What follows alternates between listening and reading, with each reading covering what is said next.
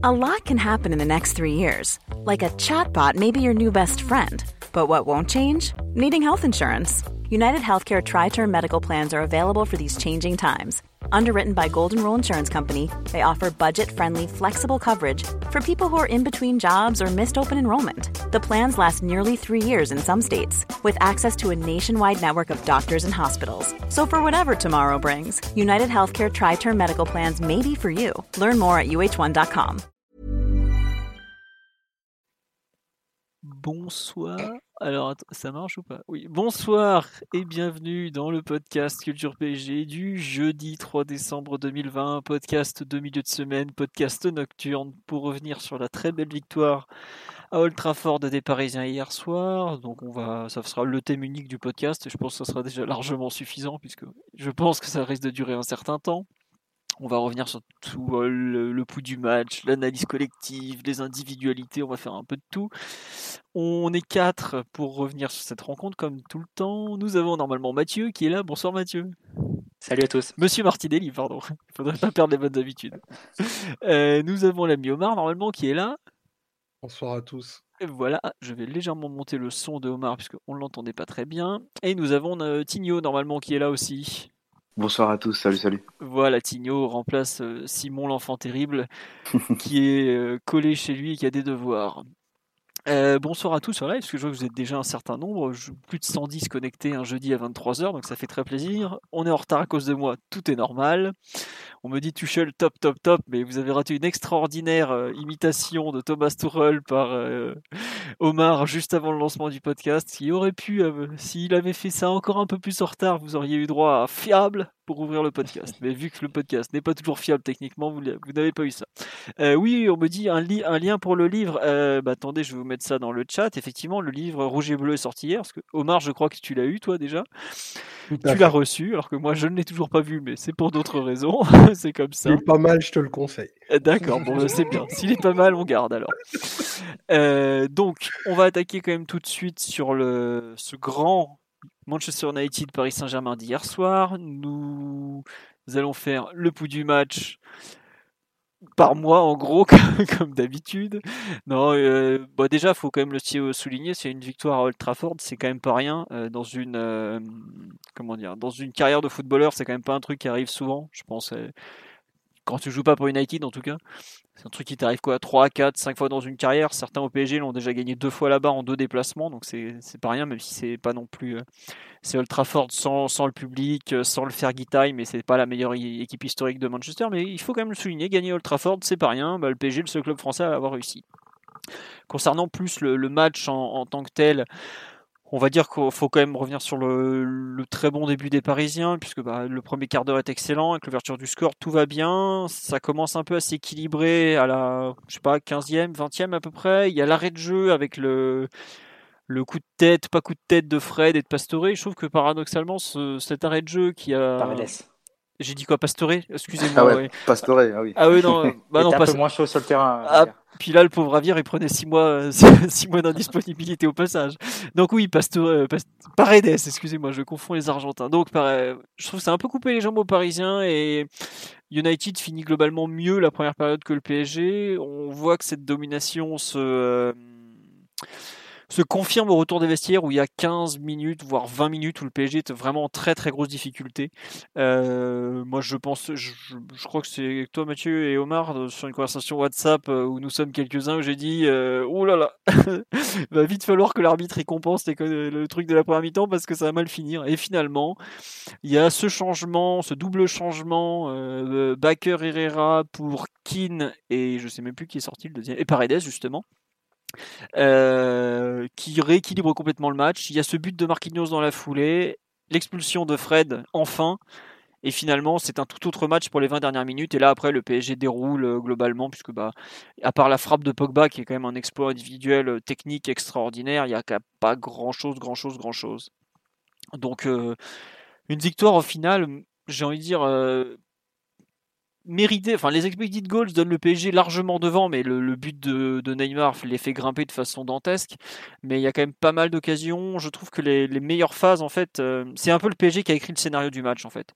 Euh, à savoir l'excellent début, le fait de se perdre un peu sur le terrain. Euh, c'est même pas que Manchester est spécialement bon. Ils nous gênent, mais ils reprennent pas vraiment le match en main. Le début de la seconde période, c'est pareil. On a la balle, mais on, attaque mal, plus, plus qu'ils ne, plus qu'ils nous mettent en difficulté, en fait.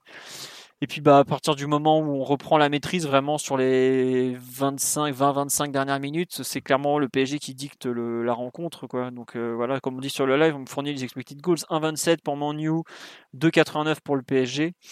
Euh, bah voilà, c'est malgré tout un succès que je, pense mérité dans l'ensemble, même si Ole Gunnar Solskjaer n'est pas d'accord. Mais bon, ça, aucun entraîneur aime avouer que son équipe a été dominée. Donc voilà, globalement, un, succès déjà qui fait beaucoup de bien au classement, qui, normalement euh, envoie le PSG au tour suivant, à moins d'un énorme échec face à une équipe de Béchak-Shehir qui est déjà éliminée.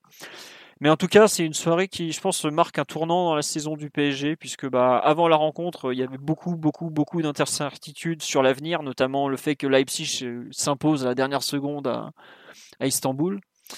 Et ce renversement de situation en notre faveur est quand même quelque chose qui compte euh, beaucoup, beaucoup pour, euh, bah, pour la suite de la saison, tout simplement. Donc euh, vraiment un match loin de tout ce qu'on aurait pu craindre, même si effectivement le PSG n'a pas fait un match complet, j'ai envie de dire. Pas des, des, hauts et des bas, notamment physiquement, mais de très bonnes choses dans l'ensemble. Et puis bah, une belle victoire avec un dernier but superbe. Donc que demander de plus Voilà, comme dit sur le live, à 1-1, je n'y croyais plus, on revient de loin. L'expulsion a beaucoup joué. Ouais, mais le match bascule avant l'expulsion malgré tout, faut pas l'oublier. Donc, euh, je pense surtout, pour moi, le match bascule plus sur le changement tactique et le but dans la foulée, qui n'est pas forcément d'ailleurs lié totalement au changement tactique, puisque c'est un coup de pied arrêté mal repoussé. Mais en tout cas, euh, ça, a basculé en notre faveur. Ça aurait pu basculer en faveur de Manu, mais encore fallait-il mettre les occasions. Et ils en ont quand même deux, deux très belles qu'ils n'ont pas su convertir. Donc tant pis pour eux. Mathieu, pour compléter ce bout du match, euh, j'imagine que tu vas peut-être parler plus de, tactique, de football que moi, qui a été très vague cette fois-ci. Non, mais je te rejoins aussi euh, sur euh, ton analyse générale. Moi, je dirais que c'est un vrai match de vrai match couperé de Coupe d'Europe entre deux équipes avec des individualités offensives assez fortes, qui n'ont pas forcément une mainmise complète ou un contrôle total sur le match. Donc, ça a donné des, rebondissements, des changements de, de, scénario en cours de match, parfois dont on ne pouvait pas vraiment ne pouvait pas vraiment attendre en fait, qui était, qui était inattendu. Euh, une polémique arbitrale, euh, aussi un peu, un peu de tension sur le terrain parce qu'il y avait un fort enjeu. Et euh, in fine, ça a donné ben, ce qui se passe au final dans les, dans les grands matchs ou les matchs couperés de Coupe d'Europe. C'est-à-dire que l'équipe qui sait mieux gérer ses temps forts et ses temps faibles finit par l'emporter. Et ça a été un peu le cas du PSG. je dirais pas que la maîtrise du PSG a été sur les 90 minutes. ça s'est fait plus par petites périodes, mais Paris a, su marquer sur à la fois sur ses temps forts et ne pas sombrer sur, euh, sur ces gros temps faibles.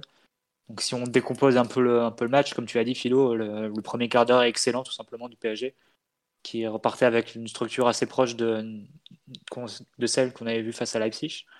Donc un 3-4-3 avec Danilo qui revenait entre les deux centraux, un duo Paredes-Verratti devant la défense, Leipzig euh, au parc, tu veux dire Oui, pas. J'étais en train de chercher Leipzig là-bas, euh, parce qu'au départ, je pensais à Bordeaux. Leipzig au parc, oui, oui, tu as raison. Face à Leipzig au parc la semaine dernière. Euh, donc la nouveauté, la seule nouveauté dans cette structure-là, c'était que Mbappé passait en tant qu'attaquant droit, il est droit, et on avait un vrai neuf de référence avec Moiskin. Et l'autre nouveauté, ça a été un peu dans la disposition défensive qu'on a vu du, de la part du PSG. Il s'est organisé dans un 4-1-4-1 avec Mbappé et Neymar qui fermaient les couloirs sur les côtés. Euh, et ça a un peu symbolisé ce que ce qu'a dit Neymar après le match, mais ce qu'on dit aussi Tourelle ou Marquinhos, c'est-à-dire qu'en gros, dimanche, après, après un match euh, un peu scandaleux face à Bordeaux, ils se sont dit qu'il était temps de faire des efforts et, jouer un peu plus simple, pour reprendre les mots de, Neymar sur, sur eSport Interativo. Et ça a donné vraiment une très bonne entame du PSG, euh, avec un contrôle du ballon assez net. Je crois qu'on a 70% de possession sur le premier quart d'heure. Il me semble que j'ai vu 71 même ou 69, mm. mais par là quoi, en tout cas. Mais pas seulement une possession qui restait entre les trois centraux et le double pivot Paredes Verratti. Euh, L'organisation d'United fait qu'on avait les couloirs, faisait qu'on avait les couloirs assez, assez libres. Et euh, ainsi, Diallo était souvent touché pour ressortir la balle et ensuite, avec une bonne qualité technique, il arrivait à trouver soit Neymar, soit Verratti entre les lignes. Et sur le côté droit, c'était plus Florenzi qu'on trouvait lancé avec une, bonne, de bonnes situations de centre et ça a donné du danger sur le, sur le premier quart d'heure. Donc, j'ai une entame vraiment très satisfaisante de la part du, du, PSG. Et petit à petit, on va passer dans un. Je ne sais pas si c'est par manque de courage ou par manque de constance ou l'équipe qui, qui perd, qui n'a pas tellement de repères non plus avec la balle. Mais toujours est-il qu'on a commencé à perdre le contrôle du ballon. La possession s'est retournée sur la fin de la, première mi-temps, sur la deuxième partie de la première mi-temps. Et euh, United a pu commencer à avoir des phases plus dans notre camp parisien, nous faire reculer. Et là, une fois qu'on était devant notre surface, qu'on avait vraiment euh, notre milieu et bien écrasé sur notre, euh, sur notre surface et sur notre défense, on avait plus de mal à remonter la balle et on a perdu énormément de ballons. Et je pense que sur la deuxième partie de la mi-temps, la possession est inversée. C'est United qui doit avoir 60%. Donc là, à la mi-temps, tu arrives à un partout euh, avec des incertitudes. Tu sais pas vraiment comment le match va basculer. Et le match de reprendre du. Ce qui est assez étonnant, c'est que le match reprend sur un scénario assez différent. United fait le pari de t'attendre cette fois sur le début de la deuxième période. C'est vrai qu'il y a un ajustement de Solskjaer que tu as raison d'en parler parce que c'est un truc où pas grand monde n'en a parlé, parlé finalement. Bah, c'est-à-dire que United sur la deuxième partie de la première mi-temps donc avait le ballon joué dans le camp adverse et était capable de, de mettre Paris vraiment dans ses 30 mètres. Il y a une séquence entre la 28e et la 30e où Paris pendant deux minutes touche pas la balle. Euh, fait quelques dégagements, ça arrive en touche, mais le ballon est tout de suite rendu et United peut continuer à poser le jeu. Sur le début de la, deuxième mi-temps, c'est pas du tout ça. United t'attend et va bien contrer le PSG en fait, essentiellement sur leur côté droit et notre côté gauche. Globalement il y a eu des problèmes de distance entre Kimpembe et Diallo. Il y a eu aussi des entre Neymar, Verratti, ça s'est raté parfois plusieurs fois au pressing. Euh, le côté droit devient euh, le côté droit de, United et le côté gauche de Paris du coup. Euh, ça devient vraiment une porte ouverte, hein, une porte de saloon. United sur le premier quart, non, sur les 12 premières minutes de la deuxième période, arrive à faire la différence six fois sur le côté gauche parisien. Donc à trouver Rashford lancé ou bien l'action de la, talonnade avec Cavani, enfin ce genre, le centre aussi Cavani dévie un peu du pied ça va en sortie de but. Il y a six actions différentes comme ça qui partent du côté droit et, euh, et sur lesquels Paris n'arrive pas du tout à, à, régler ce souci. Et ce qui fait qu'à l'heure de jeu un peu plus, Tourelle est obligé de faire un changement que beaucoup n'ont pas compris, on ne pouvait pas comprendre à ce moment-là, et qui devait être nécessaire parce que Paris était en train de complètement de voir échapper le match à, ce moment-là. C'était un peu un miracle d'être encore à un partout parce que United a des occasions ultra franches pour nous, pour nous tuer. Donc on rééquilibre la disposition de l'équipe. Backer passe piston gauche on passe à un vrai 3-5-2 avec Diallo, Baker, plus Kimpembe vraiment pour défendre ce côté. Et c'est à la fois un tournant et pas un tournant parce que effectivement dès la première action on a Baker qui se retrouve en position lancée et qui a une très grosse occasion donc tu dis que c'est un effet direct. Mais après le but arrive tellement vite l'expulsion dans la foulée aussi au final on n'a même pas pu avoir les euh, avoir les, conséquences et juger les conséquences de, ce changement sur sur une trop longue période. Mais toujours est-il que sur ces 6-7 minutes le match bascule. Et à partir de là, ben, il reste 20 minutes en, euh, en, en, supériorité numérique, pardon, côté PSG. le paradoxe, c'est que la possession du PSG diminue avec le, en étant à 11 contre 10. Euh, je crois qu'on a 65% de possession sur, le, sur les 15-20 premières minutes de la deuxième période. on termine à 60% sur la, sur la deuxième partie de la deuxième période. Donc United, malgré tout, arrive à, avoir quelques séquences dans notre camp adverse et on se fait, peur, on se fait peur parfois sur, sur des situations où Kerrer joue mal certains ballons ou, ou, Pogba aussi qui fait une reprise qui, qui, passe pas loin, de, pas loin du cadre. Mais malgré tout, on arrive à tenir. Et puis, cerise sur le gâteau, euh, Neymar qui s'invente une action euh, pour le coup de génie à, la toute fin du match et qui nous permet d'aller gratter une première place qu'on n'imaginait pas du tout une demi-heure avant, quand Cavani touche la barre et, que Martial est, à 5 mètres de, prendre l'avantage et de permettre à son équipe de, mener, de mener 2-1 et, et d'envoyer Paris en Europa League. Donc euh, c'est un match où on est placé un peu par toutes les émotions, mais au final on a réussi à, à marquer dans des moments où soit on était dans le creux, soit on dominait. Et ce qu'a pas su faire United euh, dans leur très grand temps fort de, du début de deuxième période. Et c'est un peu l'histoire des, des matchs couperés de Coupe d'Europe. Ouais, non, mais c'est vrai que tu as raison de parler de match couperé, de Coupe d'Europe. Il y avait beaucoup d'éléments d'un match de Coupe d'Europe. Le, le, fait que tu es entre deux équipes de ce niveau-là, globalement, tu es souvent sur un fil. Quoi. Tu sais que la gestion des temps faibles, enfin comment tu te sors de tes temps faibles est souvent un bon indicateur de comment, comment tu vas pouvoir finir la rencontre. Et là, c'est vrai que le PSG s'en sort très, très, très, très, très bien. Mais euh, un quart d'heure comme ça, il y a eu des moments où tu aurais pu, prendre, aurais pu vraiment perdre le match à ce moment-là. Après, euh, c'est aussi à United de savoir convertir parce que bon Cavani c'est la barre, c'est pas de bol et c'est bien vu, mais ce que rate Martial, c'est entre le but contre son camp de l'aller et ça, il aura quand même fait deux sacrés cadeaux au PSG quand même parce que bon. il, et après il y a une occasion sur après la barre de Cavani, il y a la frappe que Marquinhos euh, vient sortir aussi. Ouais, c'est un, et c'est Martial encore. Hein Ouais, c'est encore Martial. Bah, c'est la continuité de l'action. C'est la continuité de l'action, c'est après la barre.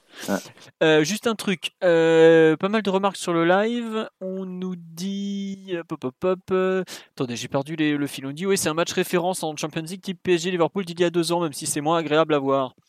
On a vu une grande équipe européenne avec de la réussite et de la maîtrise au bon moment. C'est un peu ça. Après, c'est un peu le. Je trouve que le PSG a fait le match que que peuvent espérer un peu au mieux les bonnes équipes européennes du moment, à savoir qu'il n'y a aucune équipe qui, de par la, situation, euh, l'enchaînement des rencontres, l'absence de préparation réelle, arrive à faire des matchs constants de 90 minutes. Aujourd'hui, ça n'existe pas. Même les, toutes meilleures équipes européennes ne, sont pas capables d'avoir 90 minutes de maîtrise totale. Alors encore moins en Ligue des Champions, face à une équipe qui a beaucoup de qualités individuelles moi, ça me choque pas qu'on ait par exemple des trous de 15 minutes. Alors peut-être pas 15 minutes avec autant de trous et autant d'occasions offertes, ça c'est peut-être plus gênant, je suis d'accord. Mais ne pas être totalement en contrôle pendant 90 minutes, ça me paraît à cet instant totalement logique en tout cas. Euh, autre remarque sur le live qu'on me dit, le changement, le fameux double changement, bien vu. On voyait pas le ballon et il y avait un no man's land entre le milieu et la défense. C'est vrai que c'est un, bah, le côté gauche a été un le souci à régler de, puisque United ouais, pilonnait là quand même, faut, faut le dire. Vas-y Tigno. C'est ce que j'allais dire. Je pense que, que, le but c'était aussi de, de fermer ce, ce demi-espace dont vous avez parlé. Euh, avec euh, ben, le côté gauche où Rashford s'engouffrait souvent, même Cavani qui s'était porté beaucoup, beaucoup là-bas peut-être que le but de ce changement aussi, c'était d'essayer d'arrêter hein, de, prendre, de, prendre ces vagues. Euh, Marty a parlé de, de six euh, situations avec Rashford. Mais même en première mi-temps, je crois que j'en ai noté quatre où Rashford, euh, voire Bruno Fernandez se déportent dans, dans, ce demi-espace-là. Il y en a une en fin de mi-temps, j'en ai parlé tout à l'heure avec Omar dans l'avant-podcast, où Martial, d'un long ballon, trouve Bruno derrière Kimpembe. Et Bruno décide de tenter de trouver Cavani au lieu de, de tenter d'allumer Navas. Et voilà, c'est vraiment euh, quelque chose qu'ils ont utilisé et surutilisé. On n'arrivait on on pas tellement à, y répondre. Et je pense que ce changement avait aussi pour, pour but d'un peu plus sécuriser notre équipe. Quoi. Après, comme a dit euh, Mathieu, on n'a pas pu voir ça sur, euh, sur un long moment parce qu'il y a eu le but qui arrivait très vite, l'enchaînement du carton, deuxième carton jaune de Fred bien, que Herrera est bien allé chercher. Donc on n'a pas pu voir vraiment comment ça, ça, aurait pu répondre face à un Manchester à, à, 11 contre 11. Mais je pense que l'idée de, ce changement qui, aurait, qui a pu surprendre sur, sur le direct euh, était, était quand même euh, assez clair. Et j'aime bien quand, enfin, j'aime bien quand Touré est, est, proactif comme cela plutôt que, que d'attendre et de laisser passer les choses. Parce que c'est vrai qu'on vous êtes un peu élogieux sur le match, mais il y a quand même, un, je trouve, un, long temps, faible pardon, dans ce match de notre part.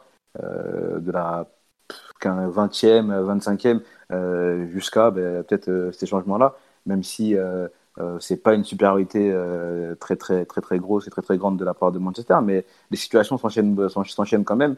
Et vous parlez d'une compétition où il faut savoir gérer les temps forts et les temps faibles. si Manchester c'est même pas question de gérer les temps faibles, temps, temps, forts, pardon, mais si Martial est beaucoup plus clinique, ça peut ça, peut faire ça peut faire très mal. Surtout l'action en début de deuxième mi-temps avec la talonnade de Cavani. Voilà, Bruno, euh, enfin Bruno. Rashford fait, un, bon centre pour Martial, il doit, il, doit, il doit totalement la terminer, même si euh, Florenzi revient bien. Il y a aussi Bruno qui est seul euh, dans la surface sur cette action-là. Si Rashford lui glisse juste en retrait, je pense que c'est beaucoup plus dangereux. Voilà, ils ont quand même pas mal de situations qui peuvent nous mettre la tête sous l'eau. Donc, donc voilà. Ouais, ouais, non, mais c'est vrai qu'ils n'ont pas enfin, ils n'ont pas concrétisé leur temps fort parce que leur but sort un peu nulle part malgré tout. Même si bon, ils commencent à revenir, mais c'est vrai qu'il n'y a pas de leur meilleure période, en fait, ils en ont, ils en ont pas fait grand chose au final, je trouve. C'est un peu, c'est un peu le paradoxe de ce match, c'est qu'ils avaient les moyens, je pense, de faire mieux. Ils utilisent très bien leur, transition en début de seconde mi-temps, mais finalement, ils se loupent complètement à la conclusion. Et puis bah après, euh, à 10, euh, devoir revenir, sachant que je pense qu'ils avaient déjà pas mal donné ils étaient, un peu carbo aussi, puis peut-être pas carbo, mais ils étaient un peu sonnés. Et je pense pas qu'ils aient abordé ce match dans le même état d'esprit que le PSG, dans le sens où le PSG était vraiment venu jouer un match, un 16e de finale. Quoi. United, On avait le couteau entre les dents. Ouais. United a joué un match de poule encore. Donc euh, ça, tu es obligé d'en tenir compte. Et je pense que de, devoir revenir en étant mené sur ta pelouse à 10 contre 11, euh, sachant qu'il te reste encore un match à Leipzig que tu as gagné 5-0 ou tu as gagné 5-0 à l'aller, je suis pas sûr que psychologiquement tu es en état de, pour, euh, entre guillemets, euh, relancer la machine et tenter d'aller chercher l'égalisation. Donc bon. Omar, qu'on n'a pas encore entendu sur l'analyse un peu globale du match, et on va passer un peu à la partie tactique, parce qu'il y a quand même pas mal de choses à dire, notamment sur les choix de Tourelle et tout ça. Oh, je voudrais pas, je voudrais pas faire de redite par rapport à tout ce que vous avez dit depuis tout à l'heure. En tout cas, c'est sûr que c'est une victoire, euh, une victoire à saluer, qui, qui j'espère va pouvoir donner l'élan nécessaire pour avoir ben, des, des contenus plus aboutis collectivement. En tout cas, c'est sûr que c'est une victoire qui a qui a beaucoup de sens, qui fait du bien, qui est pas neutre. hein. Surtout, euh, surtout quand on quand on voit la physionomie de, de la rencontre et, et tout ce qui a pu se passer. Donc euh, vraiment une, une belle victoire, tout le mérite en revient en revient au coach et aux joueurs. Ouais, mais juste là, sur, je repense à, à un truc, mais en fait, j'ai complètement zappé ce, ce que je voulais dire, donc c'est complètement nul comme intervention. non, j'avoue que je, je l'avais en tête et euh, j'ai complètement perdu euh, les pédales. C'est terrible. Euh, bon, c'est pas. non, juste sur le. Non, ça ne revient pas. Je suis sincèrement désolé. C'est un fail monumental. Enchaînons. enchaînons, enchaînons. Non, sur l'aspect un peu euh, collectif, donc ouais, voilà, il y a, y a quand même pas mal de choses qui sont à souligner sur, déjà sur la composition de départ, à savoir, euh, pour moi, il y a deux choix, outre bon le 3, 2, euh, 2, euh, 3, enfin, vous voyez de quoi je parle, là, quand on attaque, c'était quelque chose qu'on avait déjà vu quand, contre Leipzig, comme l'a dit Mathieu, donc la nouveauté, elle n'était pas forcément totalement là, même si United semblait pas très bien préparé pour le coup. Un peu comme nous, on n'avait pas anticipé la défense à 3. Euh, eux semblaient pas être. euh, Je sais pas ce qu'ils ont fait entre l'aller et le retour, mais on dirait qu'ils ont pas trop regardé nos matchs en tout cas. Il y a ça. clairement sur leur, sur, sur leur pressing offensif, euh, notamment sur notre côté gauche. Euh, quand le ballon arrivait euh, sur Diallo ou, ou sur Kimpembe, même d'abord sur Kimpembe, il y avait des doutes sur savoir est-ce que Rashford devait, euh, devait sortir sur lui. Et quand il faisait, à ce moment-là, ça libérait Diallo. Et à ce moment-là, tu, tu voyais soit Bruno Fernandes, soit McTominay, euh, soit Rashford faire ensuite le contre-effort. Mais souvent, Diallo s'est retrouvé assez seul. Et après deux premières minutes un peu compliquées de sa part, où il perd ses deux premiers ballons, euh, techniquement, il va être très bon. Il va réussir à trouver Neymar et Verratti. Et plusieurs fois, on s'est sorti de, euh, des- on a sorti des ballons, on s'est sorti du pressing de ce côté-là, parce que United arrivait en retard et n'était pas bien préparé pour, pour cadrer euh, Diallo quand il recevait la balle.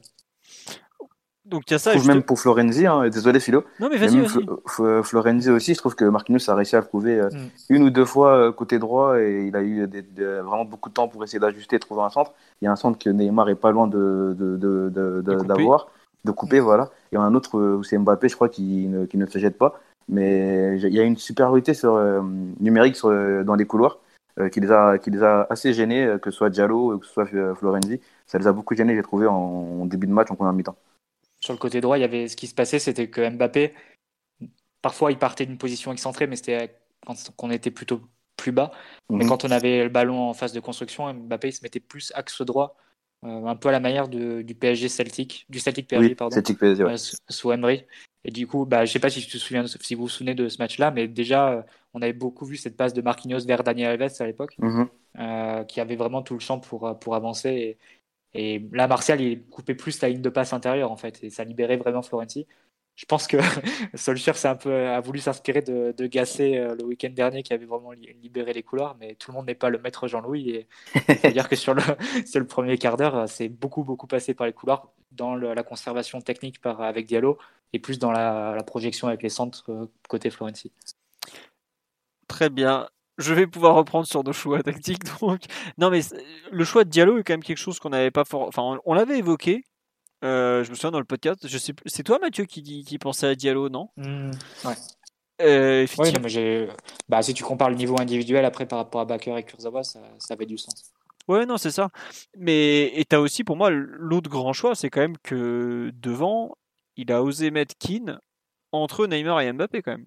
C'est quelque chose dont on avait parlé après le match contre Bordeaux, à savoir est-ce qu'il fallait, euh, je sais pas, c'est toi Omar qui en avait parlé de mémoire, disant qu'il Simon, fallait de nouveau, ou c'est toi, je sais plus, Omar non, Euh, je crois- Simon, Simon, Simon. Pardon, ouais, qui Mm. disait ouais il faut de nouveau peut-être les séparer parce qu'ils passent trop de temps à jouer ensemble. Et c'est ce qu'il a fait au final. Il a remis Keane devant, il a mis Keane dans l'axe, et moi je pensais qu'il le mettrait peut-être plutôt côté droit pour, euh, pour faire souffrir un Télès qui n'était pas forcément physiquement à 100%. Et non, au final, il a remis Keane dans l'axe et il a mis bon Neymar était enfin les deux étaient sur des half space plutôt que vraiment ils longeaient pas la ligne on n'était pas sur des ailiers des années 90 hein. ouais, pas Neymar, est pas, Neymar est pas du tout couloir d'ailleurs voilà ouais. mais euh, bon il est il a pas su s'inspirer de Christophe Coquard des plus belles années de la GIA mais bon euh, c'est quand même euh, il y a quand même je trouve un un vrai changement dans le dans l'approche et tout quoi et c'est marrant c'est que bah, c'est ça que dont je voulais parler tout à l'heure c'est qu'en conférence de presse ah, dire, ouais. Tourelle a dit en gros, qu'ils ont décidé, enfin, ils ont plus ou moins acté le fait que c'était une nouvelle saison qui commençait à Old Trafford. Et c'est vrai que dans, même dans ses choix, il y a quelque chose de nouveau. Euh, le, bah déjà, le fait qu'il réintègre euh, un peu Danilo pour un match important, alors que ça semblait euh, quand même mal barré pour lui. Le choix Diallo arrière gauche. Euh, bon, bah forcément, le retour de Verratti dans le 11, mais ça, c'est un choix qui était attendu. Le fait de préférer Paredes à Herrera, qui est quand même pas un choix anodin malgré tout. Parce que Herrera, il avait joué 4 matchs, les 4 matchs de Champions, il avait été titulaire, si je dis pas de bêtises, euh, jusque-là. Ouais, ouais. Et puis Herrera, c'était, c'était le joueur de champ le plus utilisé avant d'aller à Old eh ben, ça, ça, doit encore être le cas. Mais mm. Herrera, c'est le seul de l'effectif qui arrive à avoir un temps de jeu digne de Navas, par exemple. Donc, euh, je sais pas, je trouve qu'il y a eu beaucoup de choix qui ont été quand même très forts avant la rencontre, malgré tout, au niveau des, joueurs notamment. Euh, il, a, il a osé envoyer euh, Di Maria, qui est quand même un peu son, de l'air Tourelle, on peut le dire que c'est un peu le, petit protégé par rapport au statut qu'il avait avant. Et c'est pas méchant de dire ça, tous les joueurs ont tous les coachs ont des joueurs qu'ils apprécient plus ou moins. Mais je trouve qu'il y a eu quand même des, choix au niveau du 11 de départ qui étaient euh, inattendus et qui bousculent un peu quand même l'effectif en termes de statut malgré tout. Et même le fait d'éloigner, je trouve, Neymar de, de Mbappé, c'est quelque chose qu'on avait. Bah c'est un peu, c'est un peu, c'est un peu Tourelle qui renie son idée de départ quand il a pris le PSG quand même. C'est-à-dire qu'il a quand même mis euh, fin à deux ans et demi de pensée euh, de ce qu'il a pu imaginer, parce qu'il était quand même prévu qu'il arrive au PSG longtemps avant. C'est deux ans et demi où il se dit finalement, est-ce qu'il n'est pas arrivé au bout de sa, de son organisation avec ces deux-là. Oui, il faut voir que ça sera, si ça, sera durable. Je suis d'accord avec toi, mais c'est quand même pas rien. Parce qu'il y a à boire et à manger quand même dans cette dans oui. sur, la, Oui, est-ce que j'avais une question parce que j'avais un doute, mais est-ce que Mbappé avait déjà joué à droite sous, sous Tourelle? Bien sûr. Euh, rappelle-toi les, les, tout premiers matchs sous Tourelle. Ouais. Non, mais même les tout premiers matchs quand Tourelle arrive, il commence en bon, il y a eu du 3-4-3, mais il y a eu surtout eu du 4-2-3-1 avec Neymar en 10 et Mbappé côté mhm. droit, notamment le match face à Naples euh, au parc. On est en 4-2-3-1, même le match face à Nîmes aussi où Mbappé joue, joue couloir droit. Et le, le, changement, il va apparaître à partir du mois d'octobre. On passe plus à une défense à 3. Et ensuite, évidemment, avec le, passage, le match face à Liverpool qui acte un peu le, le, passage de Mbappé vraiment dans un, dans un duo d'attaque. Et, et, depuis, je crois qu'on l'avait plus vu. Hein.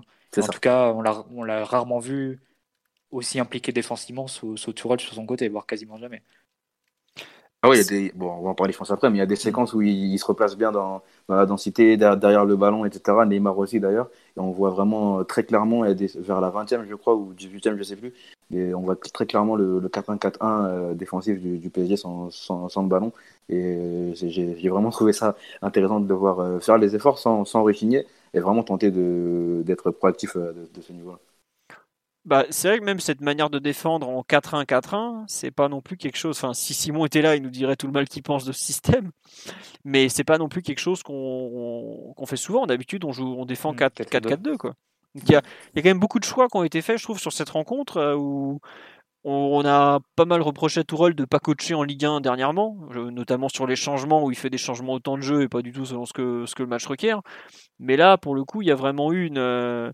Peut-être aussi une reprise en main de l'effectif, de ses choix, de tout le monde. Et c'est bien que ça paye en, termes de score, même s'il y a pas tout n'a pas marché, comme le dit Mathieu, mais il y a quand même euh, au moins des, des choses qui ont été mises en place. Et le premier quart d'heure montre que le match a au moins été bien préparé et que les choix étaient, bons, même s'ils n'ont pas, ils n'ont pas forcément tenu dans la durée. Hein. Sur l'aspect collectif, euh, Omar, Mathieu, mais même aussi un truc qu'on a oublié de dire, c'est quand même on finit le match, en 3-5-2, 5-3-2, où on n'hésite plus maintenant à carrément mettre le duo Neymar-Mbappé devant, en mode, euh, bon bah allez, euh, en gros, euh, on acte un peu le fait que bah, vous êtes capable de vous débrouiller devant tout seul avec pas grand-chose, bah, c'est le moment de, le faire. Je trouve qu'il y a quand même beaucoup de un peu de mise en place, de choix, de un peu de pas des gros trucs forcément. On a, on n'a pas mis Neymar Mbappé sur le banc non plus, hein, mais des, choix qui sont quand même importants par rapport au reste de la saison qui ont été effectués sur cette rencontre. Je pense que enfin, vous pouvez ne pas être d'accord, hein. Omar, Mathieu ou oui Omar, vas-y. Oh, assurément. Et... Quelque part, en fait, c'est la suite logique d'un certain euh, jusqu'au boutisme entre guillemets, mais euh, c'est des choix derrière qui sont, à mon sens, d'une partie très rationnelle parce qu'ils te permettent de d'équilibrer l'équipe en quelque sorte. Si tu le si tu le fais ligne par ligne, le choix de le choix de Diallo, euh, il s'explique il s'explique de deux manières. déjà, il te permet de d'avoir d'avoir un niveau technique décent et plus que décent puisque Diallo a une a une super technique dans ton côté gauche c'est quelque chose qui est totalement absent bah, depuis le mois d'août au travers euh, tous ceux qui ont pu occuper le poste. Donc cette sa technique, elle te permet quoi? Déjà, elle te permet de sortir de la de la pression de manière un peu plus facilement, d'avoir un joueur connectable de plus lorsque tu construis et d'avoir un joueur qui euh, par de la conduite et son placement va pouvoir apporter du danger sur une période, euh, enfin sur sur des mètres plus longs que, Kurzawa par exemple. Euh, Baker, euh, si tu compares à lui, fait effectivement ben, beaucoup de beaucoup d'allers-retours euh, dans, dans son couloir. Il l'arpente, mais très peu très peu balle au pied. il est servi uniquement pour remettre. Diallo, il est capable de faire plus de choses et ça nous a servi au moins cinq ou six fois de manière très notable dès le début du match. Donc, soit logique, soit cohérent et en plus défensivement, et on en parlera, on en parlera probablement tout à l'heure.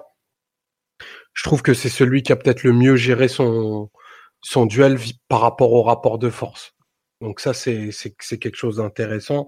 Euh, la présence de Danilo, on en avait parlé un petit peu un petit peu lundi. Euh, ça justifiait du, de par le, le profil des, des, attaquants de, de Manchester, euh, voilà, qui, qui propose beaucoup de beaucoup de densité axiale, euh, forcément des forcément des ballons aériens. Et euh, Manchester est globalement quand même une équipe où, qui a un fort répondant physique. Donc Danilo a, exister et plutôt bien exister dans, dans ce domaine-là, même s'il y a le, le but malheureux. Et après, euh, il y a le choix euh, politique le plus fort, qui est la titularisation de, de Moiskin, euh, qui répond à une logique sportive depuis depuis plusieurs semaines, parce que admettons que, que Neymar et Mbappé soient totalement exclus du débat, c'est ton attaquant le plus le plus performant, le plus le plus performant avec ou sans ballon, avec des caractéristiques différentes, certes.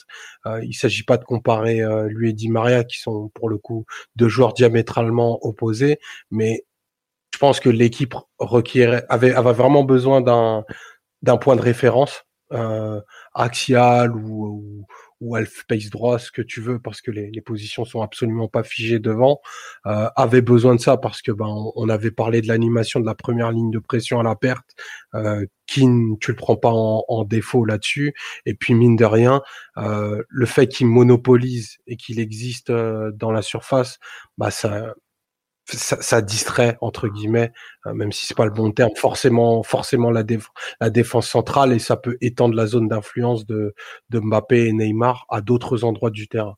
Donc c'est plutôt c'est plutôt intéressant et euh, et pour euh, pour revenir sur la sur la deuxième partie de ton propos qui est de mettre Neymar et Mbappé en ligne d'attaque, c'est quelque chose dont dont on avait parlé, je pense cet été. pour moi, c'était c'est plus, c'est l'unique moyen désormais de les, de les associer de manière euh, efficace, sans trop de dommages pour l'équipe. Et je mets des grosses guillemets quand je dis de, de dommages pour l'équipe, c'est que euh, ils ont leur ils ont leur euh, leur spécificité leur grande et leur grande qualité technique qui fait que ce sont des, des joueurs qui portent le ballon sur sur beaucoup de mètres avec un déchet plus ou moins important euh, très important pour pour Neymar d'ailleurs. Et si tu veux que ton équipe bah, puisse entre guillemets là je reprends un terme qu'a employé Mathieu supporter ça eh ben, il faut être hyper organisé derrière le ballon, il faut une équipe courte et compacte. Et ça, tu peux pas le faire si tu as un troisième joueur de ce type-là et des milieux euh, enfin un petit peu un petit peu laxistes euh, sur le sur le remplacement et la fermeture des espaces. Donc c'est c'est à mon sens pour ça que que Tourelle peut faire ce choix-là parce qu'en plus on, on sait comme tu l'as dit tout à l'heure qu'ils sont capables de, de, de créer avec absolument rien.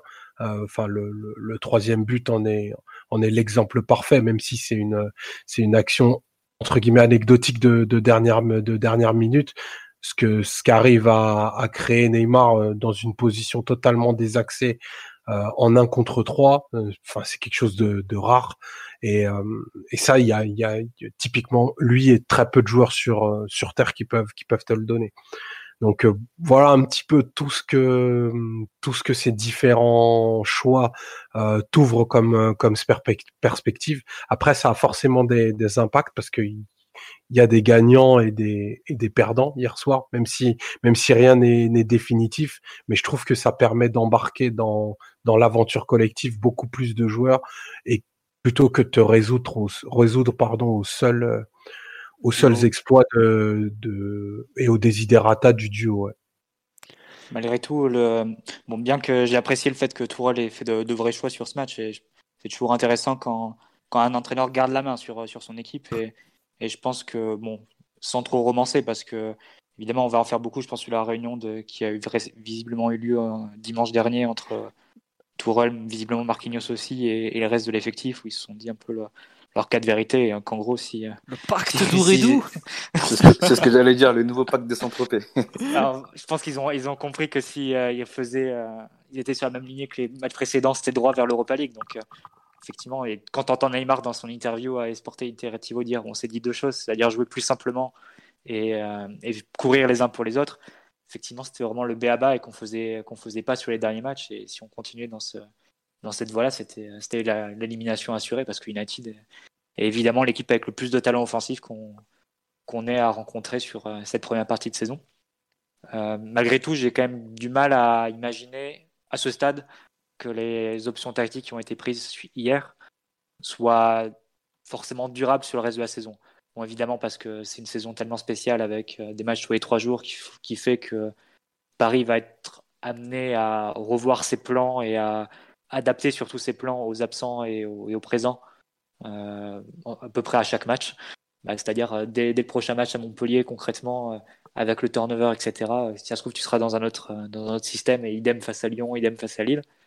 Donc je ne sais pas s'il y aura forcément beaucoup de continuité. Et puis même en pensant, même si supposément tu peux avoir de la continuité et, et remettre la même équipe, entre guillemets, je ne sais pas si c'est forcément une bonne idée, dans le sens où au milieu de terrain, je pense que c'était quand même très spécifique, lié à la présence de Bruno Fernandez. On a vu clairement Danilo qui, euh, qui était pas en individuel, mais avec une forte vigilance sur, euh, sur ses déplacements, notamment ses déplacements dans plutôt côté droit, côté United, et donc dans notre côté gauche. Ça libérait quand même un gros trou dans, le dos de, de Verratti Paredes. Je pense que c'est quand même une manière de, défendre qui est, adaptée ou qui est liée en tout cas à la présence d'un joueur comme, comme Fernandez, qui est le joueur clé d'United qu'on retrouvera pas forcément dans d'autres situations. Et, ouais.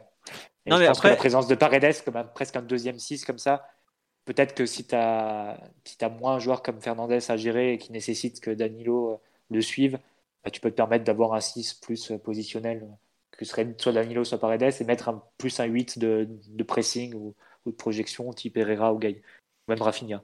Donc ça c'est un premier point. Ouais, vas-y Non, ce que, ce que disait Omar, c'est justement le fait d'avoir fait des changements tactiques par rapport au match, ça implique aussi que tous les joueurs maintenant peuvent se dire bah moi aussi je peux avoir ma chance en fait. Je pense que ah non, clairement il y a, y a, beaucoup de joueurs qui sont intégrés dans l'effectif, je pense.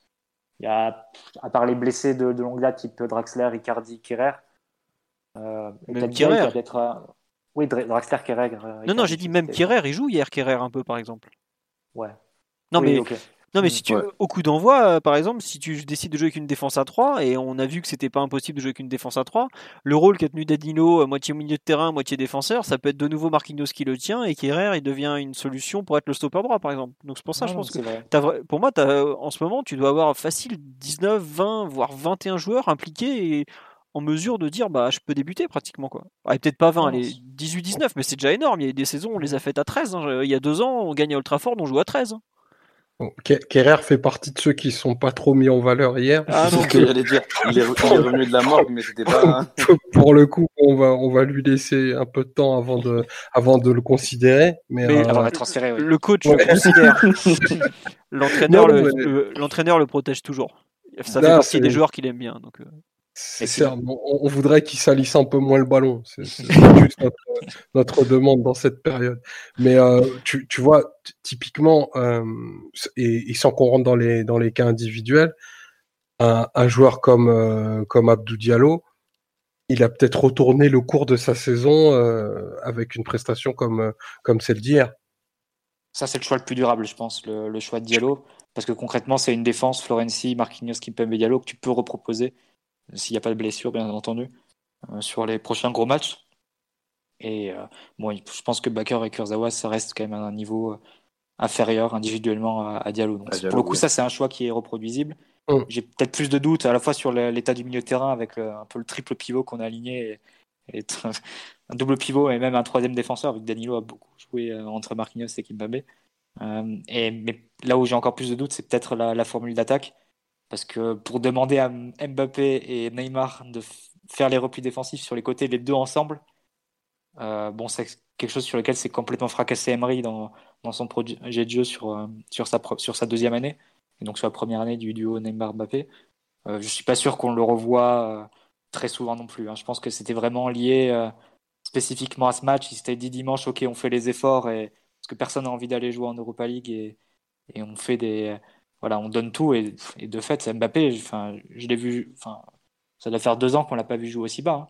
Hein. Mm. C'était peut-être avec l'équipe de France, donc. en plus peut-être avec le PSG, le match au Bernabeu, faudrait le revoir, mais il me semble qu'on défend aussi en 4-1-4-1. Mbappé est plutôt euh, vigilant sur Marcelo, mais bon, ça se, ça se déformait assez vite. Ça, ça, se délite au bout d'une vingtaine de minutes. c'est ça qui est drôle dans, dans, dans ce que tu dis, c'est qu'en en fait, le, le, le, respect de la, de, de la partie euh, contre-effort et sans ballon est, est, connecté au fait qu'on soit dos au mur. C'est-à-dire que c'est un peu ça, c'est vrai, c'est totalement ça si on joue pas notre peau, si on n'est pas sur un fil, ben on, décide d'abandonner euh, ah, le BABA complètement. Le, le, est la base de de, bah de, de, de, ce que doit être le, le fil rouge d'une équipe. Quoi. Et c'est quand même assez euh, drôle, pas toujours, mais euh, marrant à observer que, l'équipe ait absolument besoin de sentir le, vent du boulet pour faire, pour faire ce qu'elle devrait faire non pas sur 90 minutes, 60 matchs par an, mais au moins quand même sur la globalité des, rencontres pour gagner, pour gagner en maîtrise, pour se rendre les matchs faciles et pour avoir bah, des repères, des, des, repères collectifs et une identité encore plus forte. En fait, on y gagnerait, enfin, ils y gagneraient fortement à, ça. Et on pourrait, euh, on pourrait tirer la, même la quintessence d'un, bah de, de, Neymar, de Mbappé et de tous les membres de, de cet effectif-là.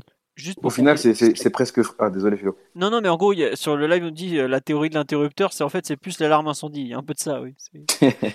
ouais, j'allais dire, au final, c'est presque frustrant de, de, les voir capables de faire ça par, de faire ça par séquence.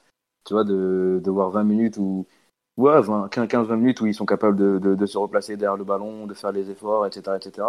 Et de, le voir que dans les, dans les matchs, on va dire, coup près, les matchs où ils sont, ils sont dos, au mur. C'est un peu le type d'équipe qu'on est sous, sous Tourelle, les matchs euh, où on, est dos au mur, on les voit toujours, euh, ressort, toujours, mais on les voit très souvent, pardon, ressortir le, le, le bleu chauffe. Et en fait, c'est frustrant pour un supporter, pour des supporters comme nous, même pour des, pour des analystes, etc., de ne pas voir cette, continuité. Si cette continuité était présente, euh, je pense qu'on aurait pu euh, tirer beaucoup plus de, de, cet effectif-là et, aller un peu, un peu plus haut. Après, Après.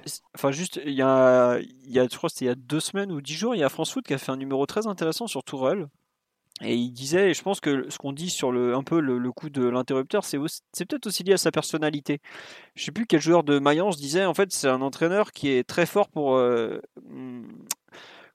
concentrer les joueurs sur un objectif. Genre, mais j'ai un peu l'impression que c'est ça avec nous, c'est qu'il sait les concentrer sur un, match en particulier où ils vont être euh, très bons, voire euh, très très bons et s'en sortir.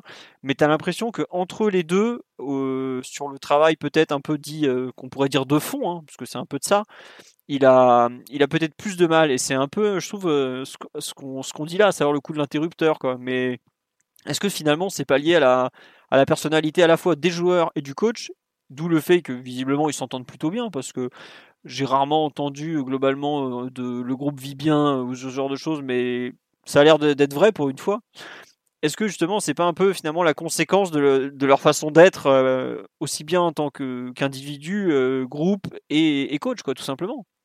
Je pense que c'est très lié aux joueurs hein, et c'est des joueurs qui sont qui se savent talentueux et qui ont peut-être besoin de d'être parfois mis au mur pour faire des, efforts. C'est un peu le, l'étudiant qui se réveille à trois jours du partiel, qui sait qu'il se c'est bon, qui, qui joue un peu sur son talent sur l'ensemble du, du, semestre et qui se réveille pour les, pour les partiels à quelques jours de, de l'examen. Quoi. Mais pour, euh, pour Mbappé, c'est vrai que moi personnellement j'ai célébré hein, quand il a fait un retour sur l'extérieur, qu'il a poussé les corners.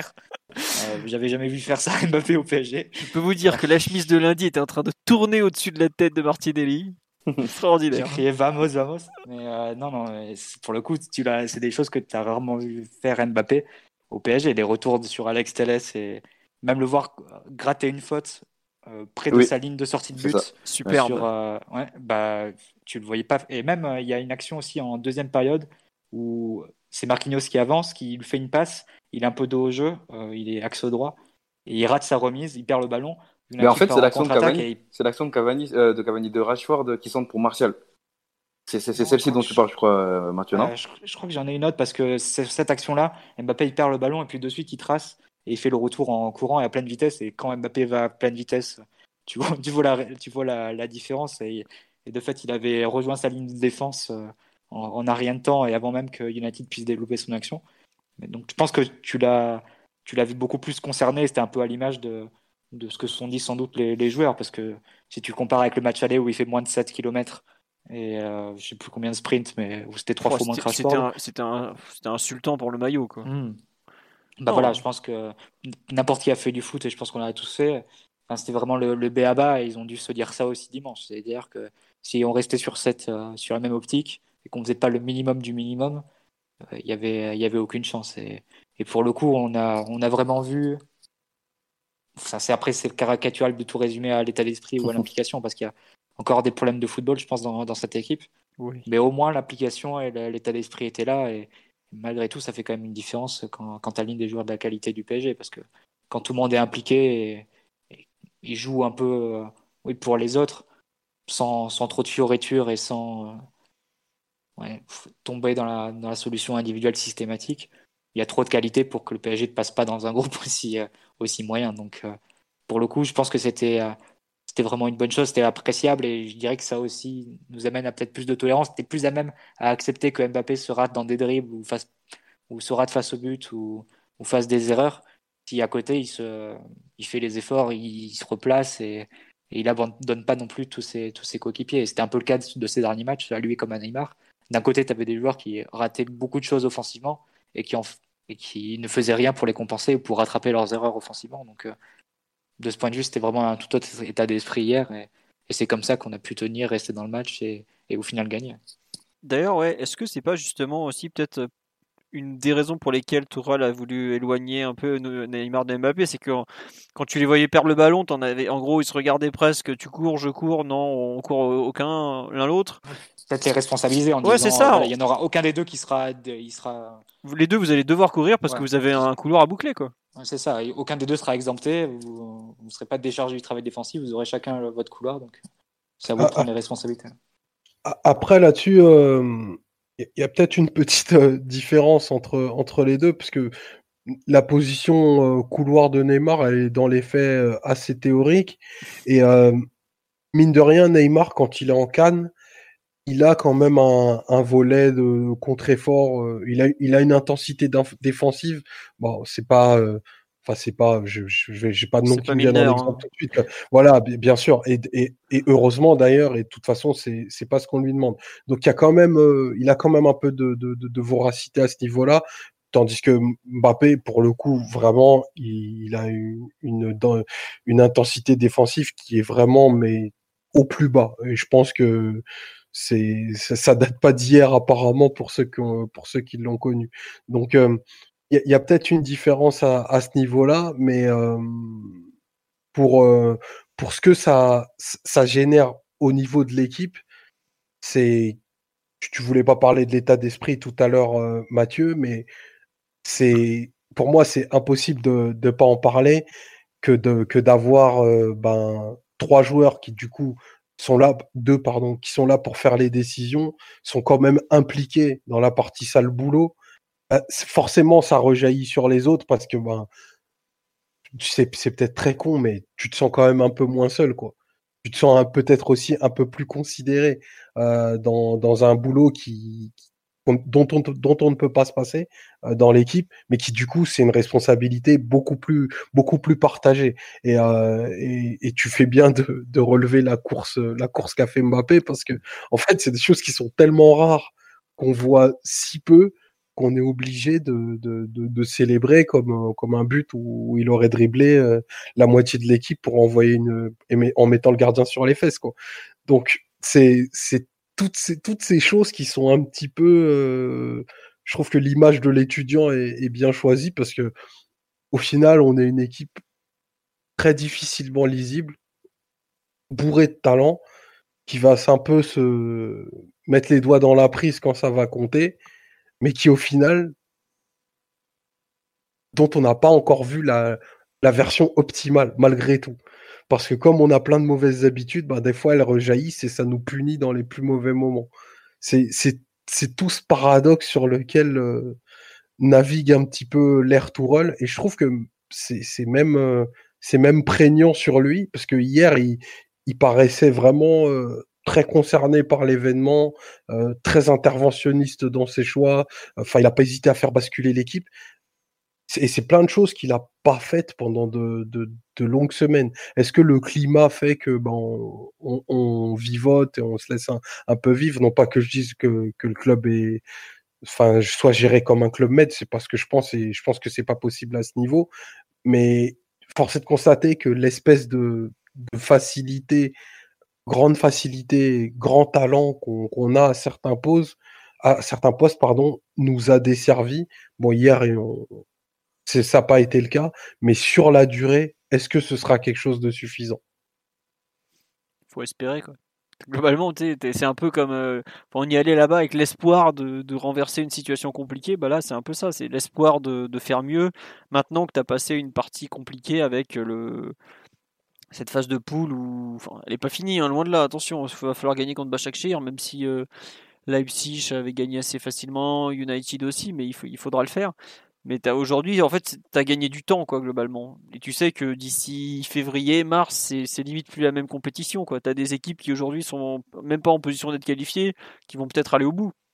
C'est La saison est tellement particulière, je suis pas sûr cette année que ce soit une équipe parfaite qui gagne. Euh, même pas l'équipe parfaite, hein, de toute façon, en Europe. Oui, voilà, même des très très bonnes équipes. Euh, voilà, je pense que tu prends les, les, meilleures années Ligue des Champions il y a 2, 3, même plutôt plus que ça, même plutôt 4, 5 ans euh, serait aujourd'hui archi favori et personne s'en approcherait. Tu n'as même pas une équipe aujourd'hui. En... Bon, le Bayern est quand même dans la continuité, mais globalement, tous les gros sont souffrent, ont des hauts et des bas, et nous, on, est exactement dans, dans ce peloton-là. Donc, euh, c'est une saison tellement particulière qu'il faut surtout éviter de, se tirer des balles dans le pied et, avancer tant que tu peux. Quoi. Mais bon.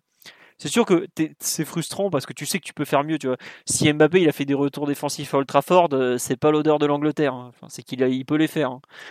Euh, si Neymar a joué euh, sans redescendre jusque dans ses 30 mètres pour prendre le ballon en ayant impliqué à peu près tout le monde, enfin, il y a eu des fois, par exemple, je vois sur la frappe de Baker là où Derea fait un arrêt exceptionnel.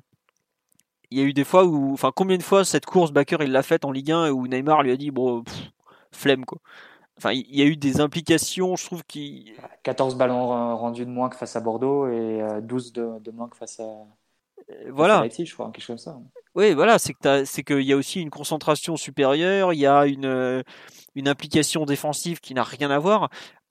On est tous d'accord pour dire que le PSG hier, euh, il a joué comme une équipe, quoi. il y a eu tellement de matchs où on pouvait même pas dire ça, dire ouais, franchement, bon, collectif. Je pense à la exemple, la première mi-temps contre Bordeaux, offensivement, c'est à peu près collectif, mais, mais déjà défensivement, tu as des moments où ça te défend pas trop. Enfin, voilà. Là, bah, tu, tu dois accepter malheureusement que ce groupe joue un peu avec tes nerfs de supporters qui voudraient voir une équipe euh, un peu tout le temps, quoi. Mais bah, quelque part, tu, tu l'acceptes parce que bah, ils savent se mettre, euh, ils savent être au rendez-vous quand même assez souvent dans, dans les très gros matchs, quoi. Donc bon. C'est marrant parce que il y a, y a, peu de temps, c'était euh, c'était l'inverse. On se prenait les pieds dans le tapis à chaque fois que ça comptait. Euh, peut-être qu'il y a eu une bascule, un déclip mental qui, qui s'est fait autour de l'équipe et, et, tant mieux parce que ben les ah, les, les grands joueurs et les, les, les grandes équipes, c'est aussi euh, sortir le smoking quand quand c'est le festival de Cannes, tu vois. Et c'est aussi ce qu'on attend de de cette équipe-là. Donc, il a raison. Je pense qu'il va falloir euh, s'habituer à une espèce de, même si c'est difficile pour les supporters que nous sommes, euh, de vivotage. Équipe, un peu morne, un peu tiède, et qui saura, saura se révéler ben, quand ça comptera. Je pense qu'il y a des joueurs typiquement, typiquement faits pour ça, et d'autres qui plutôt ont, besoin de, de, cranter. Je pense que Neymar, tu peux pas le prendre en, en défaut quand ça compte. Tu vois, c'est à part si lui-même se fout en l'air euh, physiquement, ce qu'il a fait des fois quand il était euh, au PSG. C'est un joueur qui a trop de grandeur, trop de trop d'estime pour lui-même pour se rater quand ça compte. Ouais. Bah, après, ça reste malgré tout très risqué comme, euh, comme attitude parce que hier, tu fais le même match, tu peux très bien être mené de 2-1 ou 3-1 à la 60e. Bah, clair en faisant exactement le même match et en ayant fait la même réunion dimanche pour dire qu'il fallait mettre plus d'intensité, plus d'implication, etc. Donc, tout jouer comme ça sur un, dernier, sur un match à Old Trafford, disons que tu t'es pas, tu t'es pas simplifié euh, la, tâche et on est dans un groupe où concrètement tu aurais dû arriver à ce match-là avec, euh, avec pas forcément quatre victoires, mais trois victoires à nul en gros, et, euh, et juste jouer la, la, première place sur, sur le match d'hier. Là, on s'est mis quand même dans une situation où tu vas dans un stade qui est un stade difficile face à une équipe qui est une équipe assez simple et, et simpliste, mais qui a quand même de très bons joueurs offensivement et qui peut marquer à tout moment tu quand même mis en, situation de, à une demi-heure de la fin d'être quasiment en Europa League. Et donc, malgré tout, tu as quand même senti le vent du boulet. Et ça, c'est bon. Tu joues avec le feu, tu joues avec le feu. Au bout d'un moment, tu peux finir par te brûler. C'est un peu, un peu le risque. C'est un peu la ligne de crête. Après, Mathieu, il y a quand même deux choses. C'est que euh, déjà, c'est pratiquement la première fois qu'hier de la saison qu'on joue un peu avec ce qui ressemble à une équipe type. Ça, c'est clair. Et il y a quand même le problème. Non, mais euh, enfin, ça une remarque. Avec les absents euh, face à Leipzig, Philo ou oui. match aller face à United, on dit que Tourelle a fait un très bon coaching hier. C'est le même coaching qui rate complètement euh, lors du match aller, où, il, entraîne un peu son équipe Tout à fait. vers la défaite. Donc c'est un peu des, des, états de forme disparates entre staff, joueurs, etc. qui font qu'il n'y a pas eu vraiment de régularité cette phase de Ligue des Champions. Mais heureusement, bon, il faut terminer le travail. Mais on a réussi quand même in extremis à, à sortir la tête de l'eau. Ouais, et puis il y a quand même toujours la question du physique où tu sais pas trop où t'en es. Parce que par exemple, je, enfin, tout le monde pensait Neymar complètement cramé à l'heure de jeu. Puis finalement. Ah, moi, je l'ai vécu, moi. Moi, je l'ai vécu à l'heure de jeu. Je le pensais euh, vraiment euh, fatigué, fini, qu'il avait plus rien dans les chaussettes. Même avant l'heure de jeu, les deux premiers ballons, je crois que sur sa deuxième période, ou les deux des trois premiers ballons, c'est une course euh, côté gauche où il se fait stopper par McTominay, où il part un peu en solo face à McTominay et, et Wan Bissaka et il perd le ballon, et une autre où il, fait mal, enfin il dose mal une passe pour, pour Diallo qui est intercepté du coup par encore Wan Bissaka ou McTominay. Il y a aussi une, euh, passe en profondeur vers Mbappé, euh, je sais plus, après c'est un peu plus tard dans la mi-temps, hein, mais une passe en profondeur vers Mbappé où il n'arrive pas à mettre euh, beaucoup, de force. Il y a encore une, action presque pareille que celle où il décale Baker. Juste avant où il arrive pas, enfin il essaie de rentrer pied droit, il n'arrive pas vraiment à mettre ce, ce, ce coup de rein pour s'ouvrir le chemin du but ou essayer de, de faire autre chose. Mais ouais, il y a, y a, des moments où il est trouvé vraiment fatigué. Au final, il, il réussit à, avoir un second souffle sur cette dernière action qui est assez, assez incroyable où il, il plane du début à la fin. Quoi. Ah, c'est une action extra, extraordinaire. Hein. Si ah on la passer en détail ou se la refaire, moi je comprends toujours pas comment il fait. Il ramène, il récupère le, ballon pied gauche. Incroyable. Ouais, et il, fait, il fait le crochet pied gauche. En plus, la suite de la conduite, quand il fait le, le crochet sur Maguire, il me semble, aussi la, la, conduite, elle est pied gauche. Le, enfin, c'est incroyable, hein, comme euh, d'un point de vue technique et même physique de le faire à ce niveau-là. Donc c'est vrai que ça fait un peu euh, montagne russe et, pas très logique avec la, la, continuité ou ce qui était son, son sa deuxième période jusque-là. Mais oui, c'est une action tellement exceptionnelle techniquement, physiquement, que tu es obligé de la, la, la souligner, et d'autant qu'elle te permet d'entrevoir la première place, qui est, pour le coup, on n'osait même, pas, on même pas y penser avant le match. Ça, c'est sûr. Non, c'est vrai que ce live, on nous dit, ouais, Neymar, on le pensait blessé à deuxième minute. Ouais, moi, j'ai eu peur au début qu'il ait pris un sale coup, qu'ils doivent sortir, et là, d'un coup, bon. Après. La première mi-temps est bonne de, Neymar. La deuxième, c'est plus là où tu, tu, commences à craindre. Ouais. Et c'est qui sauve, entre guillemets, ou qui balaye un peu tous les doutes sur la dernière action t'as souvenu sur le live, la prestation d'hier à Old Trafford, c'est juste le minimum que t'attends d'une équipe en Ligue des Champions. Non, c'est dur ça. Ouais, un peu dur là. Ouais, franchement, aller jouer à Old Trafford, c'est pas simple. C'est, ça reste un terrain. C'est les autres matchs où t'as merdé. Ouais, voilà. je suis d'accord. Ouais. C'est le, c'est le match aller par, par contre où effectivement, c'est, ils ont même pas fourni le minimum. Le match à Leipzig où, bon, on était, on était quand même très affaibli en termes d'individualité à Leipzig. Non, il y a pas mal de, de, de matchs où on a été un peu juste. Le match à Istanbul, pareil, on n'est pas très bon, mais au moins on revient avec les trois points. Non, on n'a pas fait une campagne de poule très, très glorieuse. Et puis, bah, il faut encore la finir. C'est dire que au mieux, on aura 12 points. Ça, je pense que ce sera un des plus petits totals. Euh, de l'RQSI, Toto d'ailleurs, Oh, bref, fatigant, fatigué. on verra plus tard pour la conjugaison. Euh, on nous dit c'est l'aller-retour contre Leipzig qui est indigeste. Ouais, ça c'est vrai. C'est vrai que l'aller-retour contre Leipzig, il a été bien bien sale. Mais bon, au final, comme le dit euh, Tourelle, la confrontation directe, elle est gagnée. Euh, on a gagné les deux confrontations directes. Ah mais oui, c'est à la limite de l'escroquerie en bande organisée, mais bon, c'est comme ça quoi. On nous dit après Istanbul, devrions-nous commencer une vraie préparation pour certains? Mais on peut pas, on a la Ligue 1 à jouer, on a deux points d'avance. Euh, c'est pas... la Coupe de France peut-être. Coupe de France, euh, bon, on va dire qu'elle est mal barrée, que la pauvre. Apparemment, euh, Noël fait tout pour que ça joue. Go Noël. Écoutez, l'homme du football amateur. Lâche rien, Nono, lâche rien. On a besoin de la Coupe de France, monsieur. bon, sur l'aspect collectif, est-ce qu'il y a quelque chose dont vous voulez encore parler ou pas? Euh, on passe un peu à tout ce qui est individualité, parce qu'on ça fait quand même une heure qu'on est en train de déjà parler d'un peu de, tout ça. Juste un euh, point encore sur, la, sur les problèmes de relance du PSG, mais oui, quand United a pressé après la, 20e minute, mm. on a encore bien souffert hein, pour, euh, pour ressortir les ballons.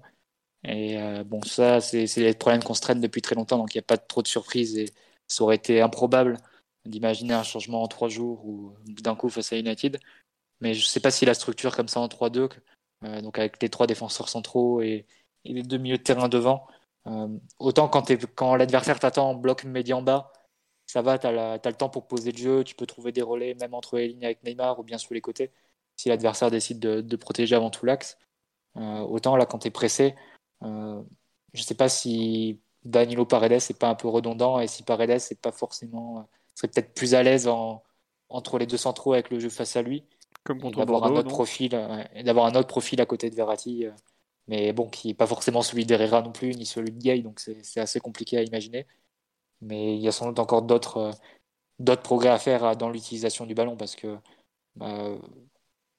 à partir de la 20e minute, quand tu commences un peu à reculer sur quelques actions United a la possession et que tu t'en sors plus, tu, finis par rendre les ballons et très facilement, soit en balançant, en essayant du jeu direct, mais après les, tes attaquants sont pris, soit en essayant de repartir court, mais en, en perdant la balle immédiatement. Ça, c'est quand même des, choses qu'il faut, ou sur, lesquelles il faut essayer de, progresser parce que malgré tout, ça te, ça te contraint à vraiment te défendre bas. Et voilà, on n'est jamais à l'abri ben, d'une frappe un peu, euh, un peu dangereuse qui, serait repoussée dans notre but. Bon, là, ça a été un peu Danilo, mais on, l'a pris combien de fois ce, but-là ou sur des actions un peu similaires? Euh, quelque part, c'est un peu la, même style d'action que, que, le but d'Enkunku. Euh, face à la psyche à, l'aller, c'est voilà, tellement, es tellement acculé sur ton but, euh, t'arrives pas à ressortir le ballon et, et voilà, l'adversaire peut prendre une position de frappe à 20 mètres et, marquer. Donc euh, c'est là, c'est un vrai axe de progression. Je pense que ce qu'on fait du ballon, et c'est ça aussi qui me fait dire que le milieu Danilo, Verratti, Paredes, comme il s'est comme il s'est animé là, c'est peut-être pas forcément une solution d'avenir pour tous les pour tous les types d'adversaires. Après, c'est vrai que le, enfin, je trouve qu'au milieu comme ça, quand tu as entre guillemets, bah, tu, déjà tu as Kimpembe et Marquinhos, comme on dit sur live, ils s'écartent pas forcément assez, ça, ça aide pas forcément pour relancer et tout. Mais tu as quand même euh, Danilo, le pauvre avec ses pieds, c'est pas son meilleur registre et je trouve que ça te entre Danilo qui est pas forcément euh, très adroit avec ses pieds, Paredes qui est pas super à l'aise pour se retourner, T'as quand même déjà, tu parles de, deux profils un peu trop proches et il y a un peu de ça, je suis d'accord, parce que si tu mettais Danilo à la place de Paredes et vice versa, peut-être que ça marcherait mieux, mais Danilo aurait toujours le problème de se retourner. Après, tu as aussi le fait qu'on n'a pas pratiquement pas vu Verratti de la saison avec ses problèmes de blessure et t'as pas pu travailler grand chose. Et le fait que tu aies encore changé d'arrière gauche en mettant euh, Diallo, ça te fait encore plus de complications, mais je suis d'accord avec toi que tu as quand même des, vrais soucis du travail à la relance. Euh, qui est quand même un, problème récurrent du PSG Tourelle. C'est, c'est peut-être le truc qui a le moins bougé ces dernières années, alors qu'on n'est quand même pas terrible à ce niveau-là. Donc, euh, je trouve qu'il y a, un, il y, a un vrai souci en fait de, qualité technique au départ, parce que tu en as quand même peut-être euh, même, euh, même un joueur comme Florenzi que je trouve vraiment très très bon dans la moitié de terrain adverse, mais qui dans sa, quand il est en défense un peu pressé, il rend énormément énormément de, ballons, de, ballons par exemple. À noter quand même une passe qu'on pourrait appeler la passe Antonio Conte, euh, qui est euh, Marquinhos qui fait le ballon, qui donne la passe une touche Moiskin, il a fait il a fait une fois du gauche, qu'il a fait une, il a fait une fois en, deuxième période. C'est quelque chose qu'utilise beaucoup Antonio Conte sur ses équipes, donc ça se voyait qu'il avait il avait beaucoup, il avait travaillé sous ses ordres et tellement automatisé dans ces équipes-là que pour le coup, ça m'a fait, ça m'a fait rapidement penser à, à, ce type, à ce type d'action qu'on voit, qu'on voit assez souvent. Mais sinon, je suis d'accord avec toi. Florenzi, dès qu'il est pressé et que il a le, il est sur son pied droit, il va pas prendre le risque de repasser par derrière. De toute façon, la plupart du temps, les solutions sont bouchées. Mais il va essayer de jouer directement vers Mbappé en profondeur ou voir directement vers Keane. Et, c'est vrai que au final, ça, ça lui fait rendre beaucoup de ballons, mais il n'a pas forcément non plus les relais à l'intérieur pour passer. Non, c'est ça. Euh, alors que Diallo les avait plutôt sur le côté gauche. Mm. Diallo a une bonne assise technique et une bonne qualité technique, mais il avait aussi Verratti et Neymar pour se proposer euh, et euh, lui Diallo, il est, sur, sur le premier il est quart sur le côté fort du Paris Saint-Germain à ce niveau-là. euh, Diallo, euh, après, c'est vrai que lui aussi s'en sort très bien grâce à sa qualité technique. Toute proportion gardée, c'est pas Bernat, hein, mais voilà, c'est un joueur qui, qui, qui est capable de garder aussi le ballon et de résister un peu, un peu sous pression. Du coup, euh, il s'insère vraiment bien dans ce, dans ce côté gauche qui est côté, côté fort du Paris Saint-Germain. Si tu rajoutes aussi euh, Presnel Kipembe, euh, balle au pied et techniquement. Après, c'est vrai, comme on dit sur live, aussi, euh, c'est bah, c'est mon Doumbé qui nous le dit sur le live. Doumbé, on pense à toi. Il nous dit c'est pas que technique, il y a aussi une question de joueurs qui veulent pas faire l'erreur. Il y a à la limite de la peur. Mm. Il y a un peu de ça, effectivement. Mm. Des, des joueurs qui sont. Bah, après, c'est c'est aussi logique. T'es pressé. Enfin, United a ligne quand même hier quatre attaquants pratiquement. Euh, ils, ils sont capables de presser très fort parce que bah, ils savent que derrière il y a quand même des mecs comme McTominay et Fred qui couvrent une distance euh, non négligeable. Ils peuvent y aller quoi.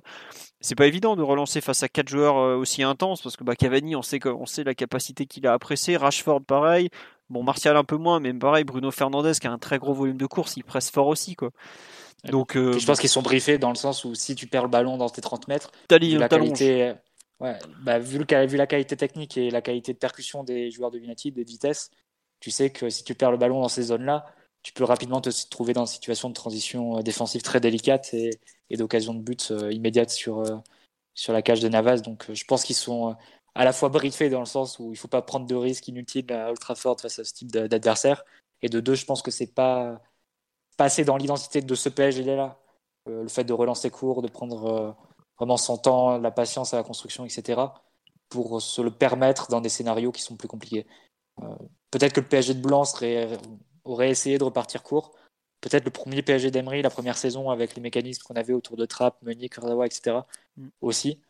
Mais euh, celui-là, il n'a pas, il a pas assez de repères, pas assez d'automatisme pour, euh, pour avoir le courage, entre guillemets, de, de relancer la balle à terre avec, euh, dans ce type de scénario où l'adversaire presse vraiment et a des armes pour te, pour te punir si tu perds la balle euh, trop bas. Euh, euh, Tigno ou Omar, vous voulez rajouter quelque chose sur les soucis, enfin les soucis ou les solutions pour la relance, un peu ce que vous en avez pensé? L'idée de redescendre Danilo en défense centrale, pour vous, c'est une façon un peu de d'optimiser ses difficultés à se retourner, notamment, on est d'accord? Je pense que c'est pour l'éloigner un peu de, la densité, euh, donner un peu de, la densité, euh, lui, laisser un peu, un peu de temps pour, euh, pour, on va dire, relancer et faire des choses assez, assez simples et, basiques. Hier, limite, il était presque des fois derrière les centraux, hein. Même pas entre, il était derrière. Il leur donnait le ballon pour euh, les laisser se charger un peu de la relance. Mais je l'ai trouvé quand même intéressant et je pense que l'utilisation qu'on a eue de lui hier est, bonne au vu de ses, de, ses qualités et de, ses, de certains défauts qu'il a. Ouais. Ouais, non, mais euh, disons que c'est une façon, je trouve, utile de le, un peu de le cacher, quoi. Bah, c'est pas compliqué dans ces cas-là, c'est que c'est un De peu. le, de- on, on dira de le protéger pour être un peu plus. Euh, enfin voilà, enfin c'est un peu le cacher à la relance, c'est pas méchant. Bah, il a des qualités qui sont pas celles-là, c'est tout. On parle C'est ça, même- c'est ça. Enfin, c'est un international et tout, donc c'est pas. voilà. Il a d'autres qualités. Tu, tu finis pas international en faisant des jongles avec la tête. Hein. Moment, il faut autre chose. hein. Mais c'est, t'as deux solutions. Soit tu le mets beaucoup plus haut sur le terrain. euh, Le, le- le- le théorème Sherendoy, ce qui consiste à jouer long pour qu'il fasse des déviations de la tête, soit tu le mets tout en bas où tu lui fais faire des passes un peu plus simples et où tu évites qu'il soit trop pressé. Et au pire, il a des solutions, il a toujours la solution facile qui est de passer la balle à Navas. Quoi. Donc, euh, c'est, c'est une Ouais, façon mais- de faire. ouais. hein. D'ailleurs, euh, je pense que ben, on n'en parle pas euh, très souvent parce qu'il fait tellement de choses à côté, il est tellement très bon. Mais c'est vrai que dans, dans nos soucis à la relance, je pense qu'il faut peut-être impliquer, je ne sais pas si on peut, on peut dire ça comme ça, mais impliquer Navas qui, euh, par, je vais pas dire par manque de courage, parce que c'est c'est pas ça du tout, mais il n'a pas les capacités peut-être. euh, souvent, il, il rend beaucoup les, les, les ballons alors qu'il y a peut-être des solutions qui sont un peu plus simples euh, à côté, à côté de lui. C'est vrai que c'est- assez dommage, mais après je lui en, je tiens par rigueur. Mais je pense que ça peut faire partie aussi de, de certaines, euh, certains problèmes, entre guillemets, euh, vraiment des gros guillemets, euh, à la relance. Il a Ouais. fait une belle passe euh, longue vers Diallo du pied gauche en première mi-temps. Euh, je sais pas si vous la voyez. euh, où il écarte un peu. Ouais, comme je vois ça. c'est laquelle, ça va être. Ouais, mais euh, c'est vrai qu'en dehors de ça, c'est pas dans ses habitudes. Je suis d'accord. Omar, tu rajouter quelque chose sur les problèmes de relance ou on passe un peu à tout ce qui est perf individuel? Euh, non, rien à ajouter. Bon, eh On bien, priera pour que ça arrive. On va passer au perf individuel ce soir. euh, on nous dit sur, on nous dit Danilo est lent. Bah, il a pas trop le gabarit d'un sprinter. C'est sûr que par rapport à, Mbappé, on n'est pas trop dans le même registre, mais bon, c'est comme ça. Il faut s'adapter aux caractéristiques des joueurs. Euh, de quel, joueur vous on a, on a déjà beaucoup parlé de joueurs en fait. Je trouve on a fait c'était un match où il y a pas mal d'individualités qui sont signalées. Est-ce qu'il y a un joueur en particulier dont vous voulez parler? On, peut quand même, saluer euh, le, nouveau bon, enfin même peut-être très bon match ou plutôt l'extraordinaire décisivité de, Marquinhos quand même, qui est, aujourd'hui quelque chose d'assez fou. C'est-à-dire que c'est, on a quand même un défenseur, donc c'est voilà, qui est décisif pratiquement à euh, tous nos gros matchs de Coupe d'Europe en fait. Il a quand même marqué quart de finale, de demi-finale. Là, match à Old Trafford, il marque encore. Enfin, c'est la, la, capacité qu'il a à se retrouver au bon endroit au bon moment euh, pour un joueur qui n'a pas spécialement marqué lors de ses premières années à Paris me bluffe un peu. Est-ce que c'est lié à ce, statut nouveau qu'il a? Est-ce que c'est lié à autre chose? Mais on nous dit Sergio Mignos sur le live, mais il y a un peu, il y a un peu de ça. Alors, il mettra peut-être pas 100, 100 buts en carrière comme euh, Ramos, mais euh, c'est vrai que la capacité qu'il a à être au bon endroit au bon moment fait quand même beaucoup de bien à cette équipe. Et puis, bah, défensivement, il fait quand même un bon match. Il fait des gros sauvetages. Petit bémol sur la relance où j'ai trouvé un petit peu insuffisant par moment, ou en tout cas, il a, vraiment pas pris de risque, ou il a pas été non plus super, précis dans son jeu long. Mais vraiment un, match de capitaine et Tourelle, on parle d'ailleurs, en- enfin on l'interroge sur Neymar en conférence de presse et de lui-même il dévie sur Marquinhos et limite il en dit plus sur Marquinhos que sur Neymar quoi. C'est, je pense que ça en dit beaucoup sur à quel point il est, il est apprécié au sein de, de- du club en général et même de ses coéquipiers, de ses entraîneurs, de, de tout le monde quoi. Donc euh, C'est top, top, top mentalité, comme dirait lui-même euh, Tourelle, hein, déjà au match, euh, le dernier match de Ligue des Champions, je crois que c'est celui-ci où il joue euh, sous infiltration. Ouais. Donc il avait déjà relevé et Tourelle aime bien le mettre en avant dès qu'il peut, très souvent, et je le, je le comprends hein, quand tu vois ce qui, ce qui lui euh, très souvent. Et euh, Jérôme Sillon qui, aime bien l'appeler Capitaine Courage du Paris Saint-Germain, un surnom assez, assez moche, mais c'est vrai qu'il a, il a quand même pas mal de, beaux moments sur, les, derniers matchs euh, du Paris Saint-Germain. Et même les buts qu'il va chercher, là, bah, l'Atalanta, l'égalisation et celui d'hier, euh, il, s'arrache vraiment et il arrive toujours à la mettre soit entre les jambes, soit, mais toujours euh, vraiment bien placé, euh, au bon endroit, au bon moment. Et ça fait, plaisir de le voir comme ça. J'espère qu'il va prendre une, une autre dimension avec ce, ce, ce nouveau statut, ce, ce brassard qu'il doit assumer, etc. etc. J'ai pas l'impression que ça lui pèse tant que ça. Enfin, en tout cas, euh, enfin, il est il dans, dans ce rôle, il semble, je vais pas dire qu'il se, qu'il se plaît, mais ça, ça, Si. ça lui sied bien pour l'instant. Enfin, il voilà, lui, il je trouve qu'il s'y éclate. Ouais. Et, tu- Voilà. et tu vois, on- c'est Ouais, il est préparé, c'est un peu Voilà. le Oui, il s'est préparé. En, en fait, ça- il n'est pas dépassé. Il n'est pas dépassé, loin de là. Non, non, bah, il, ça fait euh, globalement, il le sait, je pense, depuis deux ans que le capitanat, le prochain, c'est lui, c'est Emery qui lui avait donné le brassard au début, il me semble. Quand, pour, euh, enfin, en, en complément de, de, de Silva, évidemment. Mais là, voilà, maintenant, il sait qu'il est capitaine et si, s'il reste au PSG jusqu'en 2024, comme le veut son contrat, il sera capitaine du PSG jusqu'en 2024, sans aucun doute, quoi. Peut-être même encore après, parce qu'il aura que 30 ans. Faut pas oublier qu'il a 26 ans aujourd'hui, c'est un capitaine jeune, Marquinhos. Bon, on nous dit qu'il a l'air mille fois plus à l'aise en tant que capitaine que Kimpembe. Bon, ça, euh, le pauvre Pretnel, on- pour l'instant, c'est pas totalement, euh, totalement ça avec le brassard. Mathieu, sur le match de Marquinhos, parce que je pense que sur le capitanat et sur l'aspect leadership, tu, tu n'auras pas grand-chose à rajouter, non? Non, mais c'est c'est vrai que tu fais bien de souligner la phrase de, de Tourelle parce que il rajoute même une, euh, une phrase. Il dit J'espère qu'il continuera à pousser avec moi. Ouais, c'est ça, ouais. Euh, donc je pense qu'il y a eu forcément un, un rôle de, de sa part aussi dans, dans ce qu'ils se sont dit euh, après le match face à Bordeaux. Euh, bon, je compte sur l'équipe et le Parisien pour nous fournir euh, d'agréables détails ou RMC d'agréables détails euh, euh, dans, dans les prochains jours. D'ailleurs, ça tarde un peu. hein. Je pensais que dès aujourd'hui, on aurait une, petite- une petite mise à jour sur le pacte de, de dimanche dernier. Le pacte euh, d'Ouredou. Mais euh, non, mais c'est vrai. et je pense que euh, aussi le fait de, de revenir en défense centrale, euh, peut-être qu'il y a eu aussi une discussion vis-à-vis de Tourelle pour aplanir certaines, euh, certaines choses. Euh, le fait de le, revenir pour arrêter un peu les incompréhensions ou, euh, ce type de, de décision qui était un peu, euh, bah, qui ont fait perdre un peu, un peu de temps, parce que c'est vrai que quand tu mets Danilo euh, en défense centrale face à, face à Leipzig au premier match. Bon, c'était, on va dire que c'était pas forcément, avec le recul, c'était pas forcément une décision qui, a, qui, a beaucoup, enfin, qui a beaucoup servi sur, sur la suite, pour la suite. Mais pour en revenir à Marquinhos, non, j'ai trouvé un, vrai bon match de sa part. sur le plan défensif, bah, quand même un, un sauvetage important sur, sur Martial, une présence dans les airs notamment sur la dernière partie du match. Où, Incroyable. Il était partout, il sautait. bah, il sautait, hein, ça lui a même coûté euh, quelques, quelques dommages sur l'arcade. Mais euh, non, il y a un vrai, un vrai match de sa part. Après, sur l'histoire des, des, buts et, et, sa capacité à être décisive, bon, c'est un peu la loi des séries aussi, mais il faudrait voir si, euh, si ça fait la même trajectoire que Ramos. Ce serait évidemment la rêve. Mais euh, parce que Ramos, il faut pas oublier qu'au départ, son histoire avec la Ligue des Champions, elle est assez compliquée. Il y a le, le, fameux penalty euh, face à Munich, le fameux, qui, est, qui, est, envoyé dans les, dans les étoiles.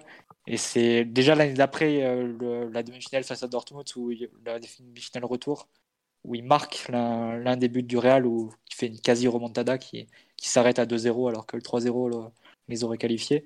Mais c'est surtout Munich après à Munich. évidemment, c'est la saison d'après avec les deux buts face à Munich et la, le but de la finale. Donc, c'est euh, faudrait voir si, euh, si ça peut jouer aussi sur Marquinhos.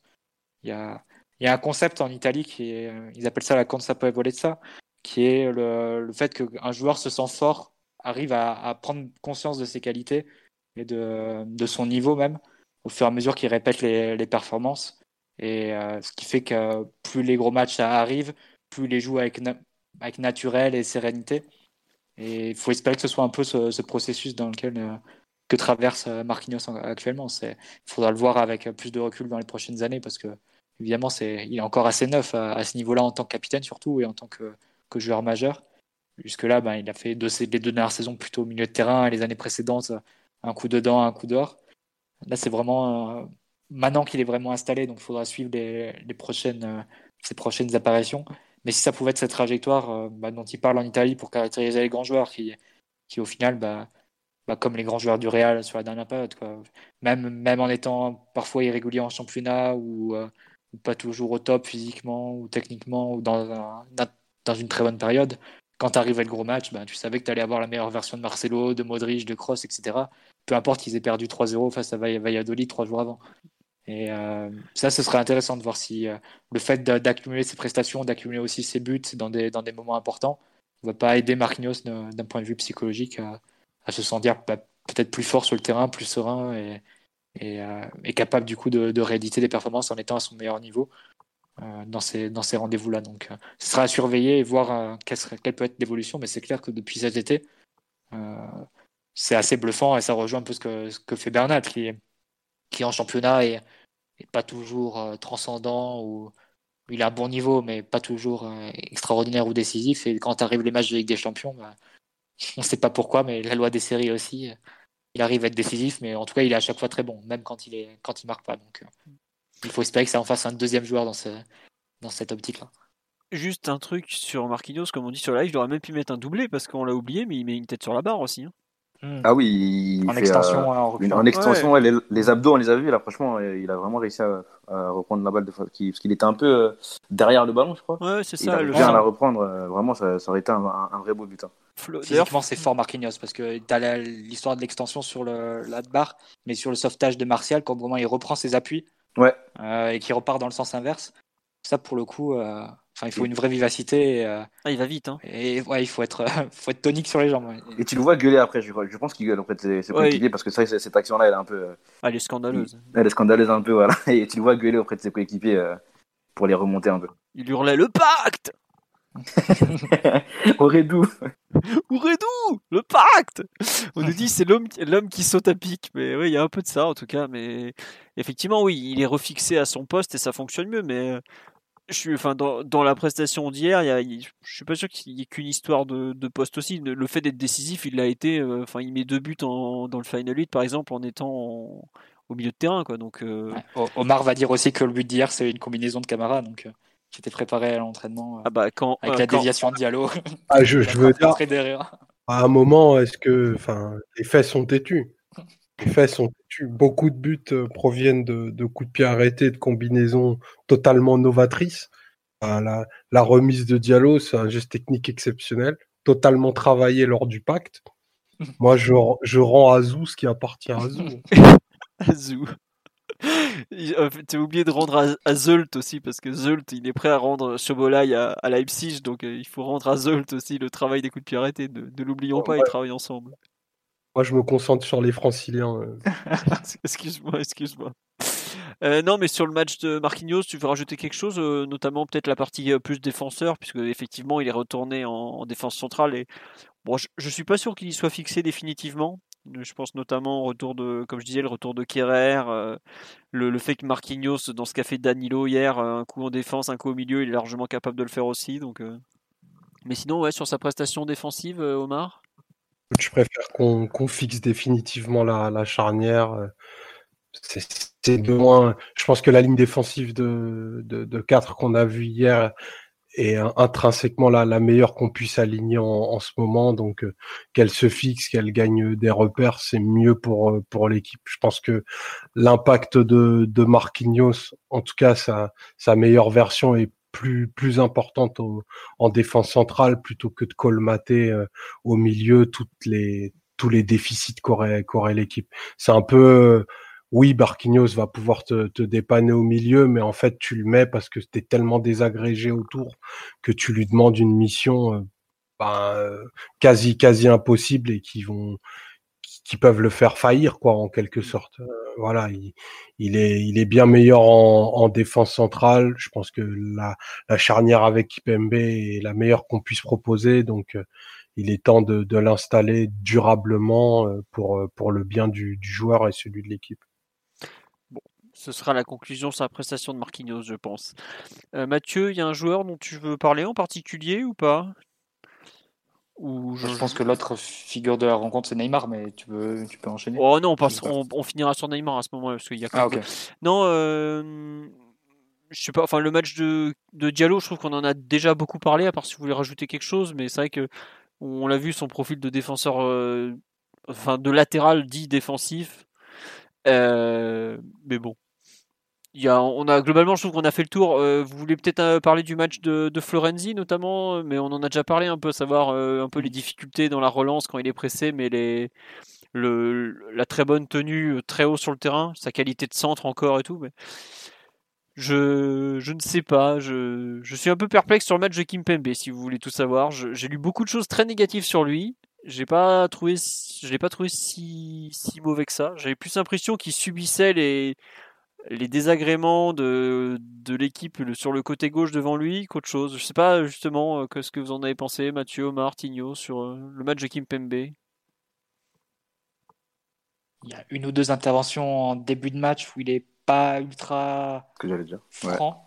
Où il passe, euh, ouais, il y a une action un peu entre deux. Je pense que vous voyez tous. oui, oui. Cette action en, de première mi-temps, elle est difficile à décrire, mais où tu as plusieurs. je crois que c'est Bruno Fernandez aussi en face qui passe un peu au travers finalement le ballon est récupéré, mais où Kipembe était pas forcément très franc et, peut-être que dans d'autres situations, il aurait mis le pied et il serait sorti victorieux du, duel. Après, ce qui est plus embêtant, c'est sur la deuxième période où là, pour le coup, avec Diallo, ils ont euh, sur le début de la deuxième période, ils ont pas très bien géré quand même sur le sur le côté gauche. Euh, ça partait ça partait un peu dans, dans l'espace entre les deux. Euh, notamment bah, l'action de, Cavani où il fait sa, sa talonnade. Là, pour le coup, les deux, ils, ils sont vraiment mystifiés par, par le, génial buteur uruguayen, le, Matador. Euh, n'avez jamais fait ça à Paris, mais pour ceux qui suivent l'Uruguay, c'est très courant. Euh, mais euh, ouais, ça a été peut-être un peu, un peu difficile. Après, c'est vrai qu'il n'est pas forcément seul à blâmer parce que, par exemple, sur le, la, l'action de Cavani, la barre transversale, et au final le sauvetage de Marquinhos, à la base, il me semble que ça part du centre raté de Diallo. Mais du coup, Diallo qui est extrêmement projeté, Kipembe qui est aussi assez haut. C'est bien ça. Euh, ouais. avec peut-être Rashford à ce moment-là. Et, euh, et, du coup, ça part en contre et ils sont. Euh, enfin, c'est une transition défensive très mauvaise du PSG, quoi, où on se retrouve à, à 3 à courir vers notre but, mais toute l'équipe est éliminée sur, sur une passe. C'est Bruno Fernandez qui la laisse passer. c'est McTominay qui trouve la passe, je crois, non? Ouais, je crois. Mais je crois que c'est Bruno Fernandez aussi qui, qui, laisse passer et qui laisse, mm. laisse filer vers, vers Martial. Et, Là, pour le coup, tout le monde est éliminé, mais c'est pas forcément juste lié à, à Kipembe. C'est le fait qu'on était, on avait projeté trop de joueurs en même temps, et en une passe, on se fait, on se fait avoir. Donc il y, a, encore des petits, des petits soucis à régler, peut-être euh, encore dans ouais, dans la gestion de l'espace avec son arrière gauche, mais pour le coup, Kimpembe et Diallo, je pense qu'ils ont jamais joué ensemble ou très très peu sur des sur des situations comme celle-là. Donc moi personnellement, je crois plutôt à cette situation et je pense que tant que Bernard ne revient pas, c'est la meilleure la meilleure configuration possible d'avoir Diallo côté gauche. Euh, donc ça sera peut-être à revoir dans les, dans les prochains matchs face à Lyon, face à, face à Lille. Ça peut être une occasion de, de tester cette association euh, si on part du principe que si tout le monde est là, c'est comme ça qu'on doit jouer notre huitième de finale si on se qualifie. Tiens, euh, sur là, il y a deux remarques. juste, on nous dit, je pense que Kim Pembe étant, étant, un défenseur exubérant qui a besoin de dominer son adversaire et son espace, c'est dur pour lui de devoir le limiter dans une défense quasi à 3 on a souvent, on était souvent, euh, on a souvent parlé des difficultés de Kimpembe dans la défense à 3. Vous pensez que ça peut être ça, justement, le fait qu'il ait plus d'espace que d'hommes à gérer au final? Ça peut être un peu l'explication. c'est... Ça peut être. c'est clair qu'on l'a dit. Hein. Même pour la relance aussi, hein. ça, ça l'enferme un peu. Euh, un peu plus sur le côté. Oui, c'est vrai qu'entre. Euh, bah non, j'allais dire contre Bordeaux, il n'a pas été bon à la relance, mais il n'a pas joué, donc il risquait pas d'être bon. Euh, bah si, il a joué, qu'est-ce que je raconte? C'est Puisque Diallo était suspendu. Oui, non, c'est vrai que le... un peu ce, système à 3 derrière ne semble. Il, a besoin de, prendre des repères, peut-être pour l'instant. Je sais pas, Omar, ce que tu en penses sur les... les petites adaptations de... que Kim Pembe doit avoir par rapport au système un peu actuel, notamment de autant défensif que pour attaquer? Je saurais, je saurais pas trop, pas trop quoi en dire parce que je pense qu'il faut un peu plus de, de recul pour savoir si c'est circonstanciel par rapport au, au, match ou si c'est dû à des, à peut-être des, des, des, difficultés d'interprétation de, de sa part. Euh, sur, euh, sur la sensation du direct, j'ai eu l'impression qu'il n'est pas fait un match euh, aussi énorme qu'il ait pu faire en début de saison, euh, par exemple, notamment euh, sur la période de, de, de flottement euh, dont parlait Mathieu tout à l'heure au retour de la, de la, seconde période, où on, prend, on prend un petit peu l'eau. Effectivement, la, la, responsabilité sur le côté gauche est un peu, est un peu engagée de, de sa part. Bon, pas que parce que effectivement Manchester a mis euh, a mis souvent euh, trois à quatre joueurs à combiner sur ce côté-là. Et, euh, et c'est difficilement défendable par les seuls Kipembe et Diallo mais je l'ai trouvé j'ai trouvé moins moins rayonnant euh, Kipembe que que ce qu'il n'a été en, dans cette en début de saison. Peut-être un peu moins un peu moins souverain. Après c'est une sensation. J'ai pas, euh, je sais pas si, si, ce sera suivi, mais sur le match, après, c'est peut-être parce qu'il y a, il y a Marquinhos aussi à côté et, qui a, Rashford d'en face surtout. Rashford en face, bien sûr, qui, qui pondère un petit peu le, le rapport de force, mais euh, voilà, moins, moins dominant, capable de, capable de faire mieux. Mais bon, c'est, je suis vraiment pas ah, inquiet pour, euh, pour qui ouais. C'est ça, moi, j'ai trouvé juste un peu lourd sur ses appuis par moment. Euh, juste ça, je sais pas si physiquement il est peut-être. Euh, bah, justement, j'allais en parler, c'est que Kim Pembe, il, il, a fait la mini prépa physique de l'équipe de France en septembre qui lui a permis de bien rentrer dans la saison. Mais je me demande s'il est pas en train de prendre le contre-coup maintenant. Quoi. Savoir que bah, au bout d'un moment, il joue beaucoup. C'est le, le, joueur de champ qui a le plus joué au PSG. Il joue pas mal avec l'équipe de France aussi. Euh, ça fait beaucoup. Je pense hein. que ça joue beaucoup pour un défenseur central. ah, je pense que pour un joueur comme Kim Pembe qui a quand même une grosse charpente, qui est lourd, euh, au bout d'un moment, si tu perds un peu en explosivité ou ce genre de choses, euh, ça se voit vite. Hein. Chez lui, je trouve que ça se voit vite quand il n'est pas en forme. On l'a bien vu avec sa pubalgie, la baisse de niveau qu'il avait eue. Mmh. Dès qu'il n'est pas à 100%, c'est quelque chose qui, autant je pense qu'un Marquinhos arrive assez bien à le cacher. Un Thiago Silva, bon, l'a globalement très bien caché, sauf euh, l'an dernier autour de Dortmund. Autant qu'il me il joue quand même beaucoup sur son physique. Et dès qu'il n'est pas à 100% ou qu'il est même à 80, voire 70, tu, tu, le vois assez vite, je trouve. Et là, j'ai vraiment l'impression d'un contre-coup, effectivement. Euh, sur, ça fait quand même un certain temps qu'on n'a pas eu un match où on se dit, ouais, il est monstrueux. Quoi. Si la première mi-temps à Monaco, par exemple, mais tu vois, sur il enchaîne, il pas trop à enchaîner. À deuxième mi-temps, il est, il, est, il est un peu moins bon et il finit en étant, j'avais l'impression qu'il était à l'agonie physiquement. Bon. Peut-être qu'il y a un petit coup de moins bien. Bon, on va voir dans la durée, mais je, je pense que c'est un mix des deux. La défense à 3 qu'on lui demande où il n'est pas forcément super à l'aise et puis ce ce contre-coup.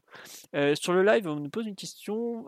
Attends, je l'ai perdu, mais je vais la retrouver. C'est qu'est-ce qu'on pense euh, sur la répartition des responsabilités sur le but mancunien entre Diallo, Presco et Danilo? On nous dit, j'ai l'impression qu'ils sont placés un peu n'importe comment. Je sais pas qui, Tigno, tu veux en parler? Moi, j'avoue que je l'ai pas revu spécialement le but. J'ai trouvé qu'il y avait pas mal de, pas de chance. Et effectivement, je trouve que par exemple, Kim Pembe est un peu lent ou Diallo, je sais plus lequel des deux, à ressortir sur Wan Bissaka en fait après la frappe de Martial que Navas repousse très bien d'ailleurs. c'est là où tu te rends compte que peut-être qu'ils sont pas assez réactifs sur le second ballon, mais après sur le but, bon honnêtement, le pauvre Danilo a pas de chance, mais il fait ce qu'il faut à tenter de contrer, donc bon. Je sais pas un avis, euh, Tigno, oui, notamment? Alors, euh, franchement, j'essaie de me refaire l'action en, tête là. C'est peut-être après la frappe de Martial que Navas repousse. Je crois que c'est Kipembe qui sort. Je sais pas, je sais oui, jaloux, j'ai un petit doute. C'est Kipembe qui va vers Wan Bissaka. Justement. Ouais, peut-être qu'il met, il met un peu de temps à sortir, mais euh, c'est vraiment, euh, c'est très, c'est très léger, je pense là. C'est vraiment, ça se joue sur quelques quelques secondes. Peut-être euh, qu'il aurait été un peu plus, un peu plus vif en étant meilleur physiquement mais je suis pas sûr que ce soit une très grosse, très gros, très grosse erreur. Je sais même pas si c'est une erreur d'ailleurs. Euh, après, c'est un, un, peu la faute à, pas de chance que Danilo, euh, j'ai envie de dire qu'il est presque obligé de la toucher, je crois, parce que je crois qu'il y a un joueur qui arrive derrière. Je sais pas si c'est, euh, je sais plus qui est derrière lui. Qu'il la touche, moi je trouve pas que ça déconnant. Après, c'est vraiment la faute à, pas de chance pour lui. Mais Kim je, je pense pas que sa, responsabilité est engagée sur les buts là. Bon, voilà. Donc, on va rien dire après ce call terrible. Euh, est-ce qu'il y a autre chose dont vous voulez parler sur la prestation de, de, de Kim Pembe? Sur les latéraux, on a un peu. Non, un petit mot sur euh, l'entrée de Mitch Baker, mais on en a un peu déjà parlé quand même de l'entrée de Mitch, le, le volume de course qu'il a, qui est quand même quelque chose euh, qui a dû beaucoup plaire aux locaux, évidemment. C'est ça qui l'emmène tout le temps une, une, être une solution pour, euh, bah, pour Neymar et pour les autres coéquipiers. Euh, ses courses, ses courses à répétition, il en a, il en a fait plein, euh, tête baissée. par exemple, le troisième but, c'est une course, il court, il regarde pas ce qui se passe, hein. et ça permet d'offrir une, une, fausse solution entre guillemets. je crois que c'était Mbappé qui avait le ballon avant et qui après essaie de trouver Rafinha. Mais c'est vrai qu'il a, qu'il a amené cette envie, cette vie même, j'ai envie de dire, dans le couloir. Diallo faisait un bon match quand même, même si dans les centres c'était pas, c'était pas, c'était pas top top mais c'est vrai que son, son entrée a, a, énergisé, je sais pas si ça se dit ce, ce mot-là. Ouais, on va te l'accorder, il est tard. voilà, le, le, le, couloir gauche et euh, l'action euh, où Neymar le, le décale, euh, je trouve que la frappe est, est bonne. Je, je pense qu'elle va petit filet et ça m'a un peu surpris qu'il fasse une, une, frappe aussi, aussi intéressante. Ouais, techniquement, c'est très propre hein, ce qu'il fait. Je trouve que le geste est vraiment bon. Hein. Ouais, c'est ça. Le geste est, est, très bon. Je pense qu'il va vraiment petit filet si Diref fait pas un très bel arrêt. Ouais. Euh, Mathieu, sur l'entrée comme ça, est-ce que finalement, ce, pour ce bon Mitch, ce rôle de piston gauche où on lui demande de beaucoup courir euh, et un peu d'arriver lancé comme un autobus, c'est pas ce qu'il y, a, ce qu'il y a de mieux pour lui finalement? Après, tu te foutais de moi cet été quand je qualifiais Marouzi de train. un peu le même type de, le même type de joueur. Eh oui, mais bon. L'autobus backer, on va garder ça. L'autobus backer. Non, mais en tout cas, je trouve que c'est bien qu'il sache entrer comme ça dans un match de ce niveau-là. Parce que le match aller, il n'avait pas été extraordinaire à son entrée en jeu. À Leipzig, il fait une entrée, mais alors catastrophique, si vous vous rappelez, où il rate absolument tout. Et le, rouge de Kim Pembe, il est en partie pour lui d'ailleurs. Parce qu'il fait n'importe quoi au départ de l'action. Mais c'est vrai que quand il est comme ça, qu'on lui, on lui demande pas de, relancer où on sait que c'est une cible facile parce que techniquement mmh. il est pas c'est pas le plus fiable.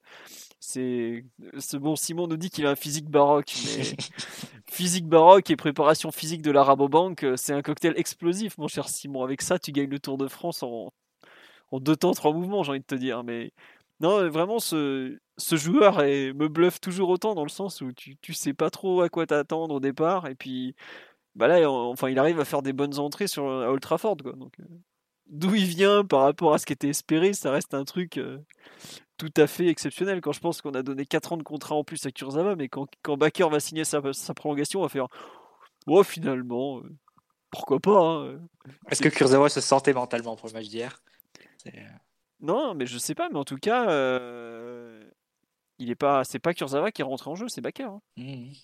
Et pourtant, à ce moment-là, on aurait pu penser que Kurzawa était, euh, était comment dirais-je, était peut-être le plus désigné. Quoi. Enfin, il avait plutôt fait un bon match à l'aller. Euh, là, on lui demandait d'attaquer, pas beaucoup de défendre. Il avait la taille pour défendre les coups de pied arrêtés.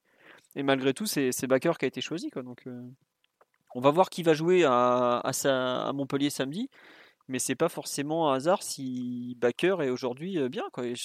J'imagine qu'il travaille bien l'entraînement, il fait des matchs tout très correct depuis qu'il a beaucoup de temps de jeu, donc bah, tant mieux pour lui. Voilà.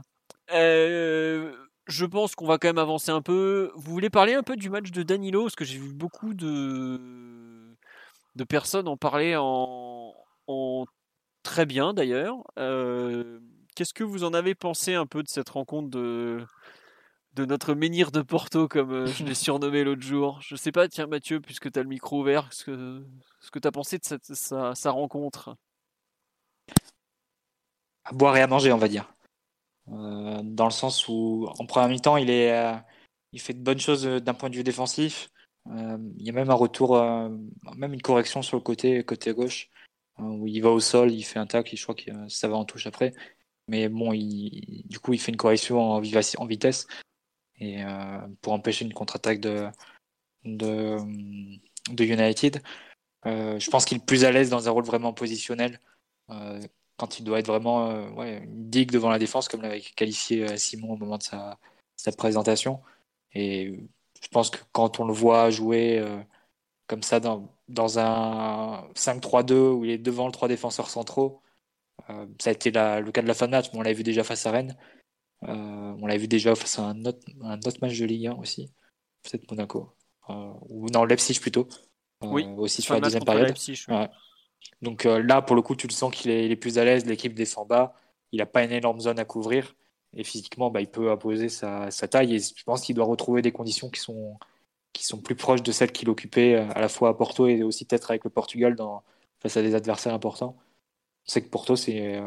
enfin, l'image que j'ai en tout cas, je sais pas si les Portugais sur le, sur le live me, contrediront, mais c'est plus une équipe de d'attente dans un 4-4-2 vraiment, euh, vraiment bien défini, bien compact.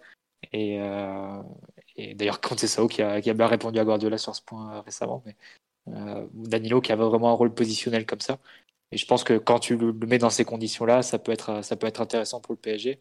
Après, avec le ballon, bah, là c'est très neutre et tu joues avec un joueur de moins. Ça, par contre, il faut le, il faut l'avouer. le Et, plus, ouais. et quand tu as des trois défenseurs centraux plus Verratti Paredes, tu te dis que tu as peut-être trop de monde appliqué trop bas euh, en même temps. Et pour construire vraiment des actions, et peut-être que tu aurais plus besoin d'un relayeur supplémentaire bah, pour accompagner euh, Neymar et ensuite les deux attaquants qui sont Mbappé Kin ou, ou Mbappé Di Maria ou, ou Di Maria Kin, peu importe. Et euh, là, peut-être que c'est une configuration à trouver. C'est un peu difficile parce que j'imagine que Tourelle n'a pas complètement confiance non plus en Paredes pour être le seul numéro 6. Euh, en tout cas, pas dans tous les registres du jeu, euh, notamment les coups de pied arrêtés, etc. Bon, quand tu vas en Angleterre, tu sais que tu dois quand même prendre en, considération cet aspect-là parce que en face, il y a de la taille, il y a, il y aussi l'intensité. Tu sais que tu vas avoir des duels, euh, tu sais que tu vas avoir aussi du jeu direct et, et des longs ballons de la part des défenseurs. Donc, j'imagine que c'est aussi pour ça qu'il met Danilo, mais l'association Danilo plus Paredes, j'ai quand même plus du mal à, y croire, même si euh, sur le papier c'est assez drôle parce que tu as d'un côté le, le 6 DTN à la Loudiara et le, et le 6 argentin euh, Cinco à la, Gago, donc c'est un, un peu intéressant comme, euh, mix. Je sais pas comme ça si c'est forcément très complémentaire, mais, euh, mais bon, c'est faudra suivre, mais je sais pas. Je pense que l'avenir du PSG ça passera plus par un trio euh, du milieu re- redéfini et recomposé.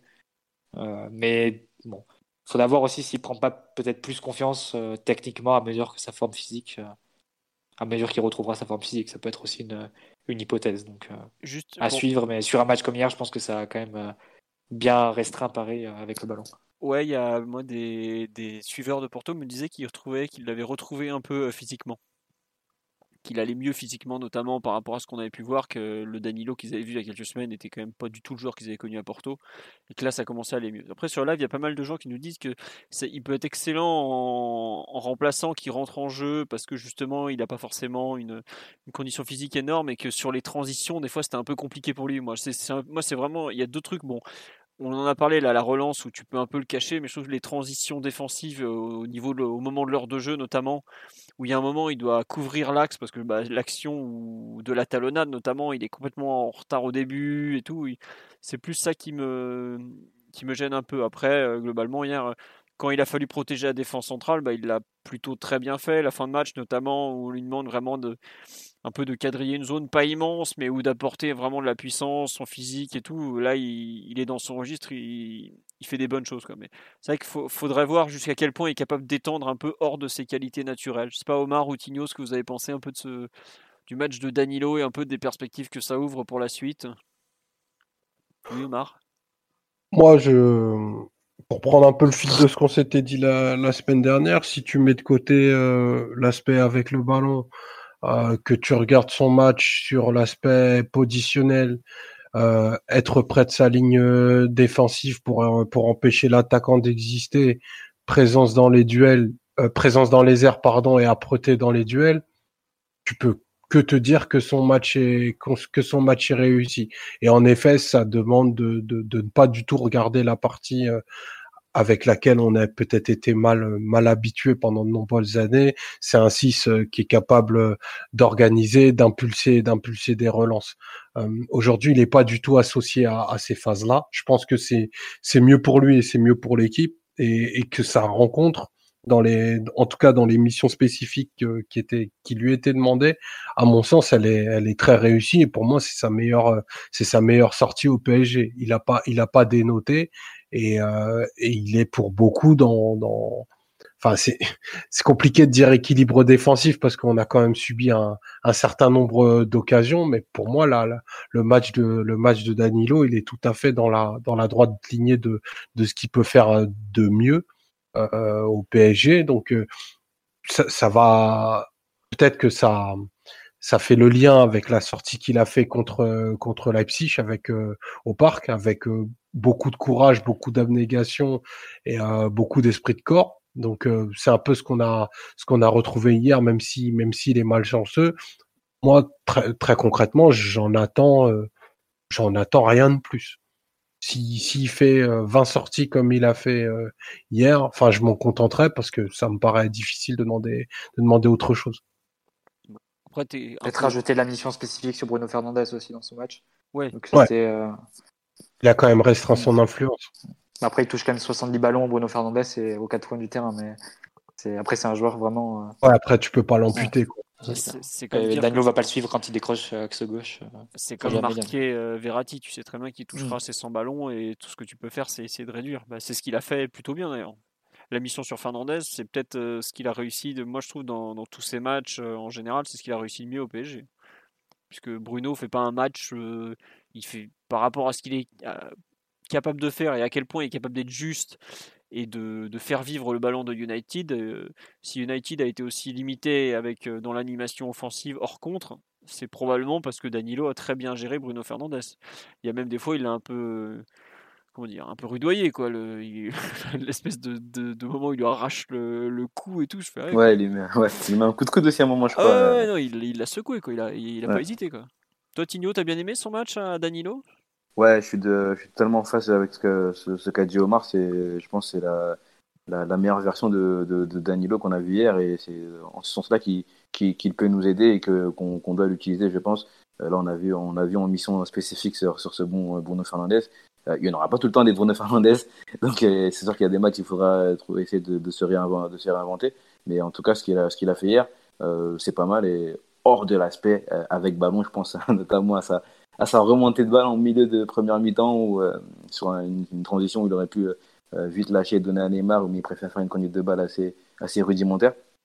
Mais dans, dans tout le reste, je l'ai quand même trouvé intéressant et c'est vraiment dommage ce, ce, ce, but contre son camp, enfin son camp non, mais euh, ce qu'il fait sur le but qui est assez malchanceux. Ouais, il a pas de bol, le Après, ouais, il a pas de bol. On nous dit aussi sur le live tout à l'heure, je sais plus qui le disait, il disait ouais, il couvre peut-être aussi mal son premier poteau au moment de contrer. Et s'il si, est légèrement mieux placé, il peut justement dévier en corner et pas dévier dans son but. Quoi. Donc, bon. Et après, sur cette action-là, il a pas de chance parce que. Ouais, sur le but. Il a pas beaucoup de chance parce qu'il fait une belle intervention. Enfin, juste euh, bah, sur l'action du but, en fait, il essaie de reprendre le ballon. Je crois que c'est à Rashford. Il a deux doigts de, de, de, la reprendre. Il fait vraiment un, un, gros effort. Et après, il se, se, replace un peu comme il peut. Et il touche le ballon. Il est peut-être euh, un peu moins lucide euh, sur cette action-là. Mais il n'a pas, il a pas beaucoup de chance sur l'action. quoi.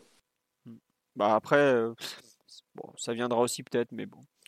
Ah, il a pas, pour moi, pour le coup, il a, c'est que, c'est que de la malchance parce que il essaye de, de fermer l'axe ballon but. C'est quand même ce qu'on, ce qu'on demande. Il est à 20 mètres de son but. Il ah, faut qu'il se, faut qu'il se ressente sur un pas pratiquement et, euh, et le ballon part vite. Donc euh, c'est compliqué de lui demander de, de faire mieux que, que, de contrer le ballon à ce, à ce moment-là.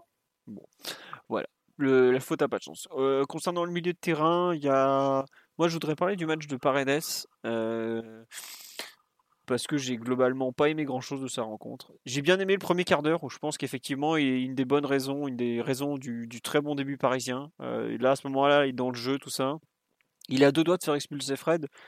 Mais si Fred est pas sorti à ce moment-là, j'ai l'impression que Paredes est complètement sorti de son match après. Alors après, il se fait fracasser la cheville par le même, enfin le, pied par le même Fred où, là on a Monsieur Orsato qui, qui avait visiblement oublié son chien aveugle au vestiaire parce que je sais pas comment il a fait pour euh, mettre le jaune à Paredes là-dessus, mais bref. c'est pas la première fois.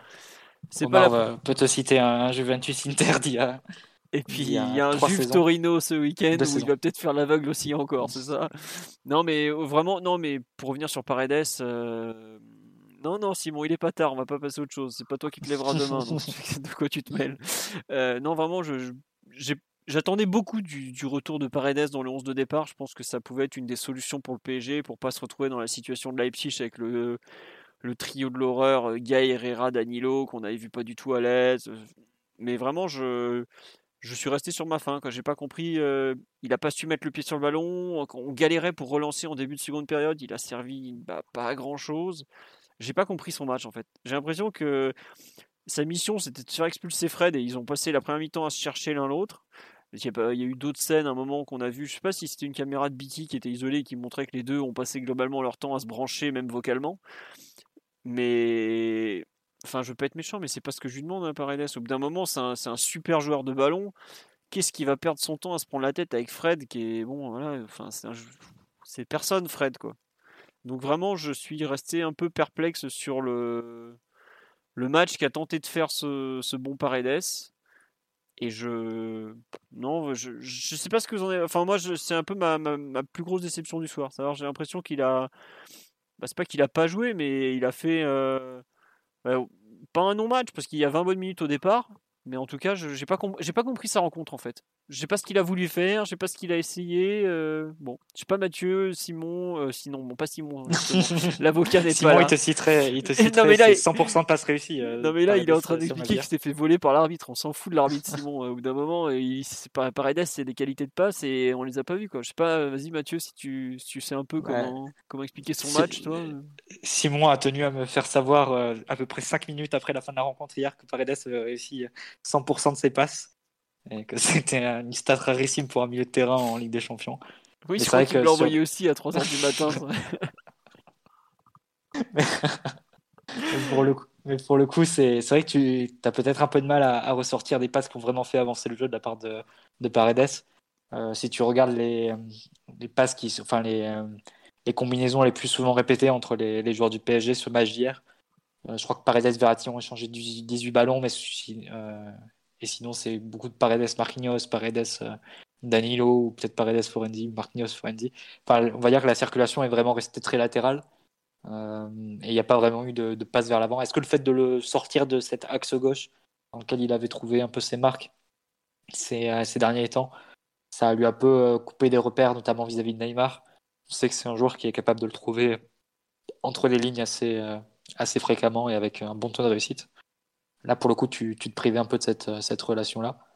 Euh, mais bon, après, c'est vrai que c'était un choix à faire vis-à-vis de Verratti qui, qui, a aussi la capacité euh, sans problème à, trouver Neymar et peut-être encore à plus forte raison que Paredes, puisque puisqu'il a aussi la capacité à combiner. Euh, on va dire qu'il a plus grosse, une plus grosse mobilité et disponibilité avec le ballon que, que Paredes.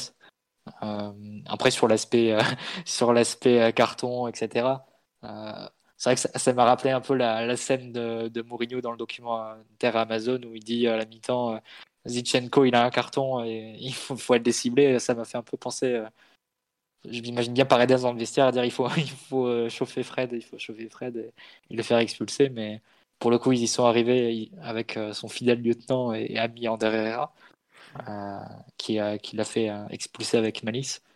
Mais je pense que le, après, c'est un peu, euh, c'est un peu toujours compliqué. Il y a des gens qui vont pas aimer le, fait que Paredes chauffe autant les matchs, euh, que parfois il puisse se perdre ou qu'il joue les matchs avec euh, une telle, comment dire, intensité émotionnelle, si on veut, si on veut catégoriser ça. Ça peut le faire déjouer par, par moment, ça peut aussi le faire sortir de, de son match. Là, pour le coup, hier, je pense que ça a été assez limité parce qu'il n'a pas perdu de ballon dangereux et il n'a pas mis en danger son équipe, mais il n'a pas su vraiment apporter dans un rôle qui le, qui le met pas forcément en valeur que ça. Enfin, si on, s'il a été reculé devant la défense en Italie, c'est qu'il y a sans doute une raison et qu'il a besoin d'avoir le, jeu face à lui. Et à partir du moment où, même quand il était utilisé en relayeur lors du Final Eight, il avait tendance à pas mal décrocher dans, dans cet axe gauche et presque faire office de, de centrale ajoutée ou de, de, faux latéral gauche un peu intérieur. Là, euh, quand il jouait euh, relayeur droit du double pivot en phase de possession, il pouvait pas non plus décrocher à hauteur de Marquinhos vu que bon, il y avait déjà le Brésilien qui était là et pas forcément d'espace en fait pour, euh, pour décrocher et, avoir vraiment le jeu face à lui. Donc c'est peut-être aussi pour ça qu'il a qu'il a pu trouver moins d'angles de passe euh, intéressants. À voir. Mais c'est vrai que pour faire un peu la jonction, Danilo plus Paredes, euh, ça me laisse quand même quelques doutes. Oui. Tigno ou Omar sur un peu le, le match de Paredes ou même si vous voulez bah justement faire un peu la bascule euh, sur l'entrée d'Herrera qui pour le coup elle est excellente. Qu'est-ce que vous en avez pensé un peu de ce...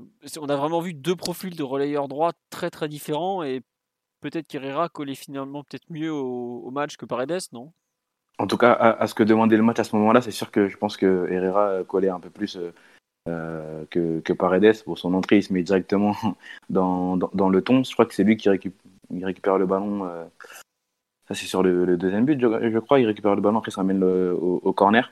Je crois, hein, si je dis pas de bêtises. C'est lui qui frappe hein, sur la frappe qui finit sur, sur, la frappe, mais en fait, je parle d'avant, tu sais, l'action qui amène le corner. Je suis pas sûr, mais je crois que j'ai un doute. Je crois que c'est lui qui récupère le ballon et ça a fini sur l'occasion de backer sorti par Navas, euh, par euh, Derrea. Et ensuite, c'est lui qui frappe. Bon, ça, c'est plus de la, de la chance qu'autre chose. Et ensuite, sur l'engagement, il arrive à, à, faire expulser Fred. Euh, je vais avec Omar tout à l'heure. Il n'y a peut-être pas si faute que ça. Il, va vraiment la, chercher, celle-ci. un peu au, métier, on va dire. Et c'est vrai que son, entrée est bonne et, et coller vraiment à ce que demandait le, match à, ce moment-là. Il y a même euh, des choses avec ballon qui ont été intéressantes. À un moment, je l'ai vu faire un, un contrôle orienté qui a éliminé euh, deux trois joueurs euh, euh, vers la, gauche du terrain. Vraiment, euh, entrer avec un peu de, personnalité hein, de, de, et, et c'est bien de voir comme cela parce qu'il aurait peut-être pu être déçu euh, de, ne, de, pas avoir été euh, titulaire alors qu'il avait joué tous les matchs euh, jusque-là, qu'il est le, qu'il est le joueur le plus utilisé par, par cette saison. Mais son entrée est vraiment très bonne dans l'état d'esprit et dans, la qualité qu'il a, su montrer hier. C'est pas tout le temps que, c'est comme ça, donc c'est, important de, de, de, le dire avec, avec notre bon chargé de communication du Paris Saint-Germain. On l'entend plus beaucoup en ce moment. Je pense ouais, il y, y, y, a moins d'interviews dans, dans, les radios espagnoles là. Ouais. C'est la Honda Cero va appeler bientôt, je pense. Là, ça, va plus, Monsieur Herrera. Non, euh, juste euh, Omar euh, sur le sur comment dire le, la lecture du match de Paredes ou sur Herrera. Qu'est-ce que qu'est-ce que t'en as pensé ou tu préfères parler de Verratti plutôt parce que je pense qu'on a un peu fait le tour des milieux là? C'est ultra compliqué pour pour Paredes parce que j'ai pas, enfin, j'arrive pas, j'ai pas réussi à voir dans, dans la rencontre d'hier, euh, en fait, tout, tout ce qui est le sel de, de ce joueur et, et ce qu'il a de meilleur, à vrai dire. Enfin, moi, je comprends qu'il qu branche Fred et que, et que ça faille par, fasse partie, pardon, que ça fasse un peu partie de, de l'approche psychologique du match, de, de, de cibler le, le, le, joueur le plus agressif et peut-être le plus, le plus simple à faire dégoupiller. Donc c'est, c'est une mission qui est toujours dévolue à, à Paredes. C'est, ok. Ça. Ok, comme dirait l'autre. Mais euh, par contre, euh, là, je, je trouve qu'il était trop neutre euh, avec le, le, avec le ballon il n'a pas, il pas créé de, de, grandes différences, de grands décalages. C'est peut-être dû à une répartition des rôles qui est complexe dans, dans ce milieu-là. Euh, entre entre lui et Verratti notamment mais euh, enfin je trouve que quand même voilà Paredes est, a été vraiment un, un, milieu très très important sur euh, sur l'année 2020 je je sous-estime pas son son apport parce qu'il nous a permis d'équilibrer des des matchs qu'on qu'on n'arrivait pas à, faire mais je pense que maintenant, le, le, step d'après, c'est vraiment d'avoir une influence plus grande sur plus de zones sur le, sur le terrain avec le ballon et, et par, euh, par d'autres choses que, que bah, des, des, je sais pas comment, comment va appeler ça, des, des pourrissements de match ou, je trouve que ça a ses limites. En fait, ça, ça l'honore pas, quoi. C'est, c'est même réducteur. Il est bien plus fort que ça, quoi. Ouais, Fred, Fred, normalement, il est pas, il est pas à la table de Paredes, quoi. Bah, je pense qu'ils ils sont pas prêts de retourner à la même table, en tout cas. Là, là c'est bon, c'est réglé pour quelques temps. Bon, ouais, on a, on a un peu fait le tour, je pense, sur le match de, de Paredes. Euh, on passe aux attaquants ou pas? Ou vous voulez dire un petit mot sur, euh, sur Verratti malgré tout? Je sais pas. Euh, Mathieu, tu, tu, veux rajouter quelque chose sur Verratti ou on va attendre encore un peu de voir retrouver tous ses moyens? On est d'accord qu'on n'a pas vu un Verratti à 100% hier, loin de là, très loin de là même. Non, c'est clair. Petit, petit, globalement, Verratti, on sait son niveau de, de, santé au nombre de ballons perdus. Si plus de 3, c'est qu'il est autour de 80%, 5, c'est 60%. Et 10, c'est qu'il est ivre. Quoi. Donc, euh, hier, on était autour de 3 ballons, 3-4 ballons perdus. Euh. non, mais c'est vrai, il y a eu des. De mémoire, il y a une des premières occasions d'United, quand il commence à revenir dans le match à la 15e, 16e, par là. C'est un ballon perdu de Verratti au départ. Où je vois l'action du but, je ne sais pas si c'est celui-là, mais en tout cas, on voit qu'il manque de rythme et tout. Mais enfin, il, apporte tellement qu'aujourd'hui, le PSG ne peut pas trop se passer de, de Verratti euh, pour, pour, pour organiser dans sa moitié de terrain. Quoi c'est un peu ça, cet instant Verratti. C'est le mec qui nous organise. Après, hier, il n'est pas extraordinaire. Rafinha fait une bonne entrée, par contre. Faut, hier, les entrants, Mitch, euh, Herrera, Rafinha font tous, tous, tous des super entrées. D'ailleurs, Tourelle l'a souligné en conférence de presse que sans eux, c'était pas possible de gagner. Quoi. Mais euh, la très, très bonne euh, entrée de, de Rafinha, je trouve que c'est un peu comme Herrera, en fait, c'est vraiment des profils qui sont parfaits pour. qui n'ont pas forcément de, des qualités naturelles pour débuter, mais quand, pour rentrer dans un match comme ça, Herrera lit très bien les situations et a, euh, et a la capacité à faire beaucoup de choses. Et je trouve que Rafinha, qui a, physiquement, est quand même pas un, qui est un peu juste. C'est pas méchant, on voit qu'il est un peu juste. Pour une demi-heure comme ça, 20-30 minutes, avec, euh, où il peut faire beaucoup de courses, vraiment se donner à fond sur un temps euh, restreint, c'est vraiment un, rôle où j'aime bien voir, j'aime beaucoup le voir. Après, surtout, il t'apporte une qualité technique face à des joueurs fatigués qui, qui sapent le ah, moral, je trouve. C'est un joueur dont on aurait bien aimé, qu'on aurait bien aimé avoir cet été. Lors du Final Night, ça va finir. Ouais, c'est un peu ce qui t'a manqué en sortie de banc euh, pour donner un peu plus de, consistance, soit même face à l'Atalanta, oui, évidemment face au Bayern. Ouais, c'est un joueur qui sait tenir le ballon, et puis même ce qu'il fait sur le troisième but, l'appel comme ça en mmh. profondeur, on a combien de, de milieux de terrain dans l'effectif qui font ce genre d'appels verticaux? Euh, C'est bien ce qu'il fait. Après, il a un bon coup d'œil en plus parce que bah, le centre, il s'entend bien avec Neymar. Mais je trouve que c'est typiquement ce qu'on espérait de ce, de ce recrutement euh, pas cher, c'est vraiment le, la capacité à rentrer comme ça, à, compléter un peu Verratti, dont on sait qu'il tient pas forcément 90 minutes en étant totalement lucide, totalement bien. Et puis bah, là, la preuve. je pense qu'ils peuvent jouer ensemble. Hein, oui, encore. Après, il faudra voir physiquement, etc. Bon, peut-être pas, pas demain non plus, mais euh, à terme, euh, enfin, Rafinha, il, a, il apporte beaucoup de qualités que tu n'as pas dans l'effectif. Donc, euh, ce serait, serait dommage s'il gagne, s'il gagne pas en volume ou, enfin, s'il gagne en volume plutôt et, et en caisse physique de pas l'aligner et de pas profiter de ses qualités sur une plus longue période. Et pas seulement en faire le, remplaçant de Verratti euh, pour, euh, pour les 20 dernières minutes. Je sais pas, euh, ce que ton avis un peu sur ce, bon Rafinha? Ah, désolé, j'avais le micro coupé. Bah, franchement, moi, c'est un, un, un, joueur que j'aime bien. J'aime bien le, le, voir rentrer dans, dans les matchs. j'avais l'impression qu'il n'était pas encore au, top physiquement, mais il commence à gagner vraiment en, vélocité et en capacité physique. Euh, hier, son entrée est vraiment bonne, ce qu'il fait sur le, sur, sur, le dernier but est, top, top, top, comme dirait, comme dirait l'autre. Euh, je pense que je suis d'accord avec Marty, il pourrait, il pourrait, on, pourrait le voir jouer avec, euh, avec Verratti. Je pense que ce serait peut-être plus dans un, dans un milieu à 3, évidemment, mais on pourrait le voir jouer avec, avec Verratti. même milieu central droit, lui, il pourrait le faire, hein, vraiment. Mais bon, je pense qu'il serait, qu'il serait, à gauche, même si j'aurais un peu de mal à voir Tourelle euh, se passer de son idée de Verratti dans, euh, le, côté gauche euh, parisien qui est vraiment ce, côté fort là. Mais je pense qu'ils peuvent, vraiment jouer ensemble. Ces, entrées sont, de plus en plus bonnes. c'est vrai qu'il nous, aurait beaucoup servi beaucoup plus tôt dans, l'année. J'espère qu'il va continuer sur cette, sur cette lancée-là, parce que je pense que c'est un joueur qui peut, qui peut apporter beaucoup, parce que c'est un, profil qu'on n'a qu'on pas beaucoup au final. C'est un joueur qui ramène un peu plus de, dire de, de, la fantaisie, je sais pas si c'est le bon mot, mais c'est un joueur un peu plus fantasque que, les autres que, l'on a au milieu, de terrain. Et c'est bien d'avoir ce, profil-là dans, un effectif aussi, euh, un profil qui vraiment qui, change des autres et qui, va apporter, je pense, euh, beaucoup dans, ses entrées et même euh, dans, des, matchs, dans des matchs qui, le demanderont en étant titulaire. Bah, il y aura forcément un moment où il va débuter un match comme titulaire en Ligue des Champions. Hein. Peut-être pas passer face à Bachak Shehir, mais il y a. globalement, il est un peu en train de montrer qu'il a sa place, quoi, tout simplement. Et rien que ça, c'est au PSG, c'est pas, c'est pas si facile que ça. hein. Il a bien profité de l'absence de Draxler pour gratter du temps de jeu en 8, parce que faut quand même le dire, euh, Draxler joue quand même un petit peu à ce poste-là de- dernière, avant d'être blessé. On va voir aujourd'hui s'il arrive à conserver sa place, mais ça, te fait quand même deux, trois options, enfin deux bonnes options pour rentrer en cours de match. Je sais pas, euh, pas, pas que, mais au moins à cet instant pour rentrer en cours de match. Je sais pas Omar ce que t'as, ce que tu penses un peu de ce, bon Rafinha. On, était un peu perplexe il y a quelques semaines sur l'état du joueur. Aujourd'hui, on est, on est un peu rassuré quand même. Non, mais il est, il est rassurant sur ses, sur ses qualités fortes et là-dessus, il était attendu. C'est, un joueur de, rupture. C'est un milieu qui va te permettre euh, d'exister un peu plus dans les, dans les 30 derniers mètres par du dribble et de la passe. Et c'est vrai que bah, nous, on a des milieux qui sont, qui sont beaucoup plus plats.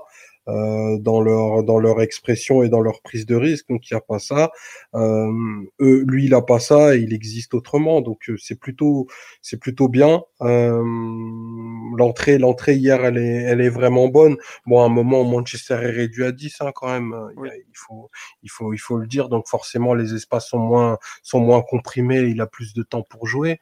Donc c'est, ça va, ça va dans le sens d'une, graduation pour le joueur, une montée, une montée en puissance. Je trouve que ses, ses performances sont, sont de mieux en mieux, même sur le volet euh, physique. Non pas que que ça devienne une brute à, à ce niveau-là, mais voilà, je trouve que dans la dans la répo- dans la répétition des efforts, c'est meilleur. Euh, je trouve qu'il se il s'est bien livré, notamment dans le dans le match contre contre Bordeaux où, où ben les, les, les- tous les sénateurs étaient de sortie. Lui, pour le coup, a vraiment a vraiment mis le bleu de chauffe, même sur le volet sur le volet défensif. Je sais qu'on en parle beaucoup pour les joueurs offensifs, mais c'est vraiment c'est vraiment une chose très notable qui est absente. euh, de notre de, notre de notre comportement. Lui a lui a pas trop ça donc euh, c'est plutôt bien. Maintenant euh, il va falloir arriver à être ben encore plus décisif parce que c'est ce qui peut te donner un, un rôle au PSG parce que s'il rajoute à ce volet là une capacité à, à mettre des buts euh, là il va commencer à toquer beaucoup plus fort beaucoup plus fortement à la porte à la porte du 11 parce que ben on, on est peuplé de milieux de terrain qui qui sont pas capables de de marquer. Donc ça lui rajoute, ça lui donnera un avantage vraiment significatif sur les autres. On nous dit, euh, il a un physique de fit girl, mais il est bon. je ne sais pas si c'était pas là. La meilleure description du joueur à cet instant, mais bon. Euh, non, euh, autre, dit, c'est un joueur associatif qui sait jouer le petit périmètre, euh, notamment avec Verratti, puis au large sur Florenzi, une sorte de couteau suisse. Bah, c'est vrai que pour l'instant, ce qui est vraiment euh, pratique avec lui, c'est qu'il a quand même joué à pas mal de postes. Parce que, je sais pas si on s'en compte, mais là, hier, il rentre relayeur gauche, après avoir joué le week-end dernier milieu offensif droit quand même. Sa polyvalence, on savait que c'était un avantage, mais là, c'est vrai que tu, pour un, pour un coach comme Tourelle qui change quand même souvent de système, de poste, de ci, de ça, c'est. bah pour lui, c'est appréciable. C'est tout ce tout ce tout ce qu'il lui faut. Bon, peut-être pour ça qu'il le voulait depuis un certain temps, mais bon. Et il y avait une autre remarque, je sais plus. On nous dit ouais, il a gagné 100% de ses duels, alors qu'il n'a pas forcément le physique de l'emploi, bah, surtout face à une équipe anglaise. Mais ouais, ça, montre aussi, euh, bah, comme le dit Omar, c'est plus d'espace, euh, il, fait, il fait parler sa qualité technique, ça aide aussi. Bon allez, on en est déjà pratiquement à deux heures de, bah, on a passé les deux heures de podcast, donc on va se dépêcher quand même un peu de finir. On devant, euh, vous voulez parler de, bon, on a déjà beaucoup parlé du Mbappé, Neymar, vous voulez en reparler peut-être un peu ou pas, parce qu'il y a quand même des choses à dire. Euh, sur le, le- je pense qu'on va, on va. Est-ce que, est-ce que vous voulez parler du match de Moïskine où on dit que euh, bon bah voilà, il n'était pas dans un très bon jour, il s'est un peu sacrifié pour les deux autres? Je sais pas. euh, Oui, non, vous voulez en parler ou pas de. C'est Bah, ses, peut-être. premières, ses premières touches étaient pas mal hein, au début de match, Moiskin. Mhm. Euh, notamment la- l'action qui se termine par euh, le retourné de Neymar. C'est- À la base, c'est une contre-attaque. Euh, C'est ça. Mais c'est c'est lui qui la commence en- avec un jeu, une remise de haut but. Euh, Et après, c'est Mbappé qui euh, fait un peu, qui euh, fait une petite re- remise c'est déviation. Mbappé qui s'appuie sur lui, non? C'est- Si ouais, c'est ça. Je crois, mais après, en, en tout cas, la, fin de l'action, c'est Mbappé qui essaye de, de la dévier pour Keane et c'est un peu trop long. Après, l'action continue et ça se finit par le, le, retourné ciseau de, de Neymar. Moi, j'ai trouvé que ces 4-5 premiers ballons touchés dans les 20 premières minutes, grosso modo, étaient plutôt pas mal. Enfin, réussi euh, euh, en appui, en remise, etc. Après, c'est vrai qu'au final, il a assez peu pesé et, a eu tendance à, s'éclipser au, fur et à mesure que, le, match avançait. et notamment la deuxième mi-temps. Euh, même déjà à la fin de la première mi-temps où Paris est, plus dans son camp et joue plus direct. Malheureusement, sur cette situation-là, il n'est pas arrivé à peser comme il avait pu le faire dans des situations plus, enfin assez similaires dans les, matchs précédents. Donc, c'est en ça que ça a été peut-être un peu la, petite déception de, de la soirée à ce niveau, qu'il n'ait pas réussi à, répercuter dans un scénario similaire, dans une partie de match qui a proposé un scénario similaire à ce qu'il avait euh, connu sur euh, les rencontres précédentes, euh, le même niveau de, performance que, ce qu'il avait montré. Donc c'est peut-être un peu le, ouais, un peu le bémol. Après, il y a quand même un truc qu'il faut noter, c'est que c'est la première fois qu'il jouait avec, en Ligue des Champions avec Neymar et Mbappé quand même je pense que ça change pas mal de choses dans la façon dont il est vu par les autres partenaires. Il est moins sollicité, moins recherché. Je pense pas qu'il a été boycotté, alors que j'avais vraiment eu ce sentiment face à Bordeaux, où les deux, ils avaient joué vraiment que, tous les deux. Mais là, il était vraiment. Il a, eu, un rôle un peu euh, de ingrat entre Maguire et Lindelof, qui sont quand même des mecs qui aiment le duel. Hein. C'est bah, des défenseurs de première ligue. Hein. Autant dire qu'ils sont pas là pour faire des relances pieds opposés. Hein. Euh, et là, je, trouve qu'il a été vraiment peut-être euh, dominé dans, l'intensité, alors que jusque-là, il avait été, euh, il avait été très bon. Non, Istanbul, Neymar sort au bout de 25 minutes, donc je le compte un peu à peine, ah, un peu à part, pardon. Et globalement, euh, il, il, avait que Mbappé, donc il était un peu le terminal avec lequel Mbappé pouvait s'associer. Là, il n'a il pas forcément été aidé, je trouve, par les, par les, autres, par les autres joueurs, mais il avait un rôle où on lui demandait vraiment beaucoup, à savoir de, de peser sur deux défenseurs centraux qui qui ont l'impact euh, nécessaire pour lui répondre dans ce domaine. C'était pas simple. Moi, ma petite déception, c'est peut-être le fait qu'il n'ait pas, assez su peut-être se, désaxer. Alors, est-ce que c'est parce que euh, c'était les consignes? Je pense notamment quand il va balayer le côté droit, qu'il aurait pu euh, défier un, joueur comme Teles, qui est pas très rapide, comme on le sait, puisque bah, on l'a quand même pas mal scouté il n'a pas, il pas trop su faire ça. Euh, je trouve qu'il y a aussi des moments où il sait pas forcément. Il y, a, le contre là où avec Neymar il se regarde un peu. L'un veut la balle dans les pieds, l'autre aussi. Ou voilà. Peut-être un manque de repères encore avec ces joueurs-là, mais bon. Je, je regrette pas du tout ce choix, puisque je pense que c'était le bon à faire et que je vois pas qui du PSG allait pouvoir aller se frotter à, la charnière mancunienne. Mais je, je, reste un peu sur ma faim tout en étant euh, plein de compréhension pour lui, on va dire.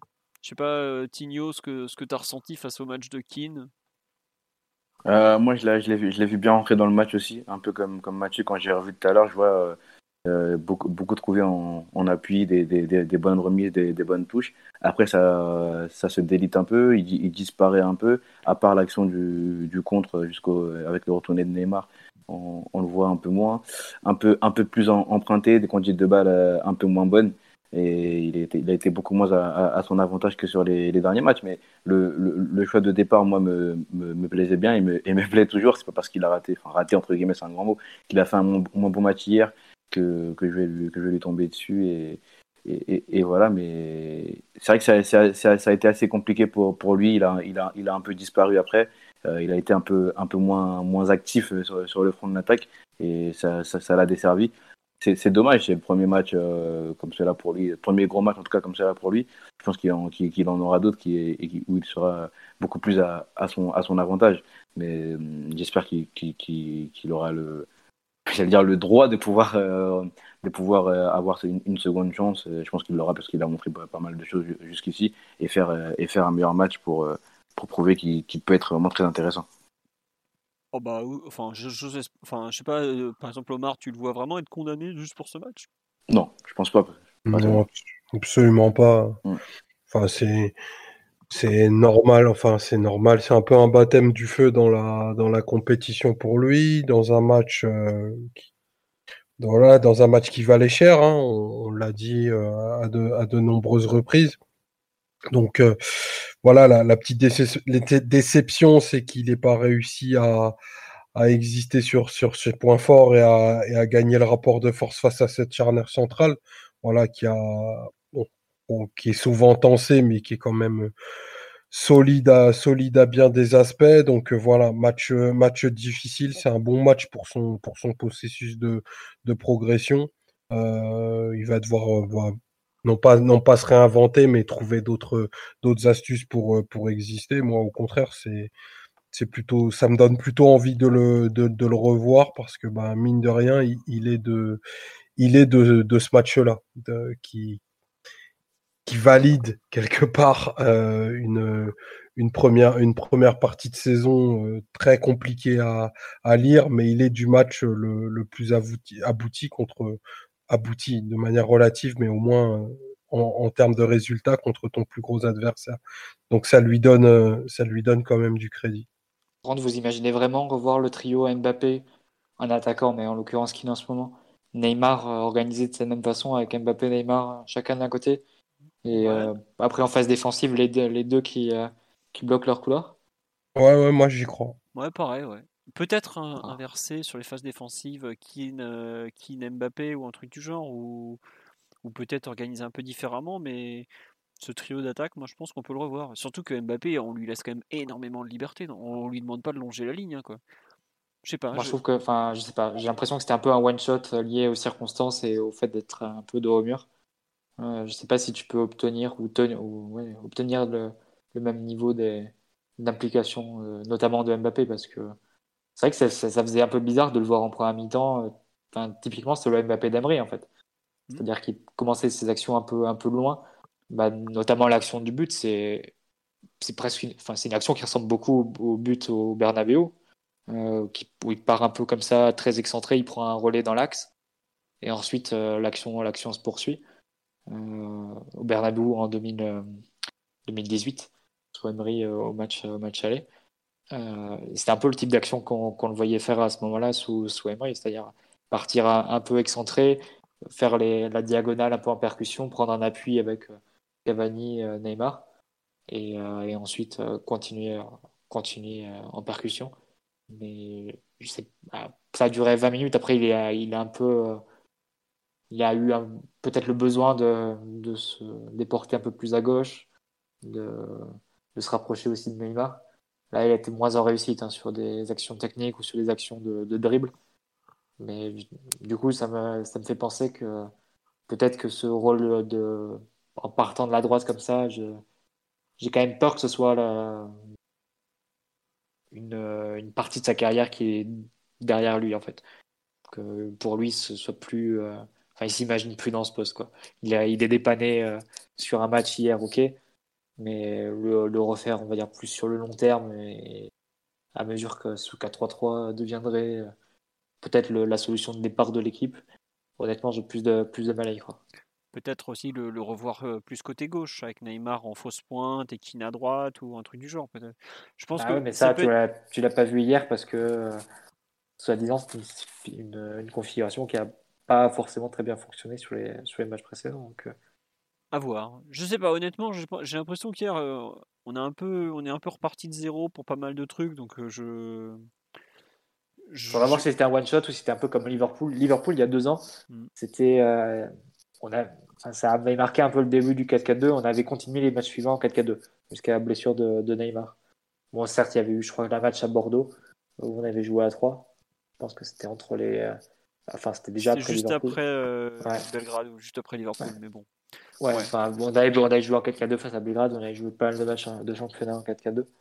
Euh, là, est-ce que on va continuer de, sur la même dynamique et sur, la même, euh, sur le même système, les mêmes, ouais, les mêmes choses qu'on a mises en place sur le plan tactique?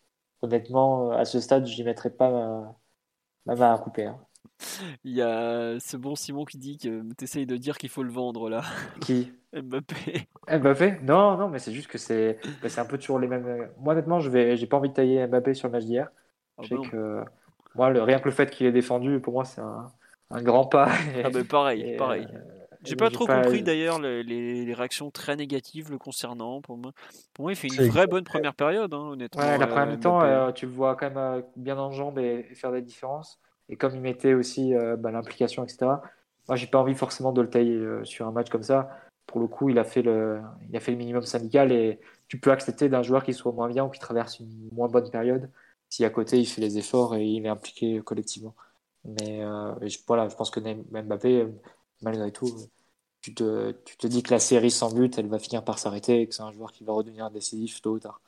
Mais après, sur le. Moi, ce qui pose plus de questions, mais c'est général, c'est pas forcément lié à son état de quel est le joueur qui est en train de devenir Mbappé Comment tu comptes l'utiliser Comment tu l'associes avec les autres de l'équipe C'est des questions qui sont pas résolues. Hein, et qui porte en elle aussi la, question du, système, du meilleur système, qui n'est pas du tout résolu non plus. Donc, mais est-ce que remettre Mbappé comme à l'an 2 de Emery et donc l'an 1 du projet sur un côté droit, alors que même en équipe de France où Deschamps a essayé de prolonger l'expérience un peu plus longtemps que PSG, bah, il est quand même revenu. Hein. Il essaye un 4-4 de losange maintenant. Il a essayé aussi la défense à 3 pour remettre Mbappé plus dans l'axe.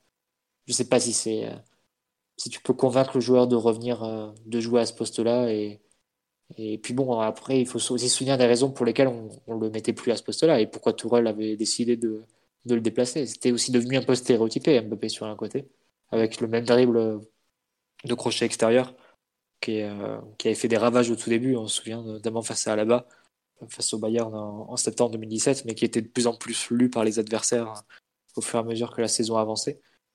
Euh. Est-ce que revenir en arrière comme ça, c'est forcément euh, le futur? Je ne sais pas.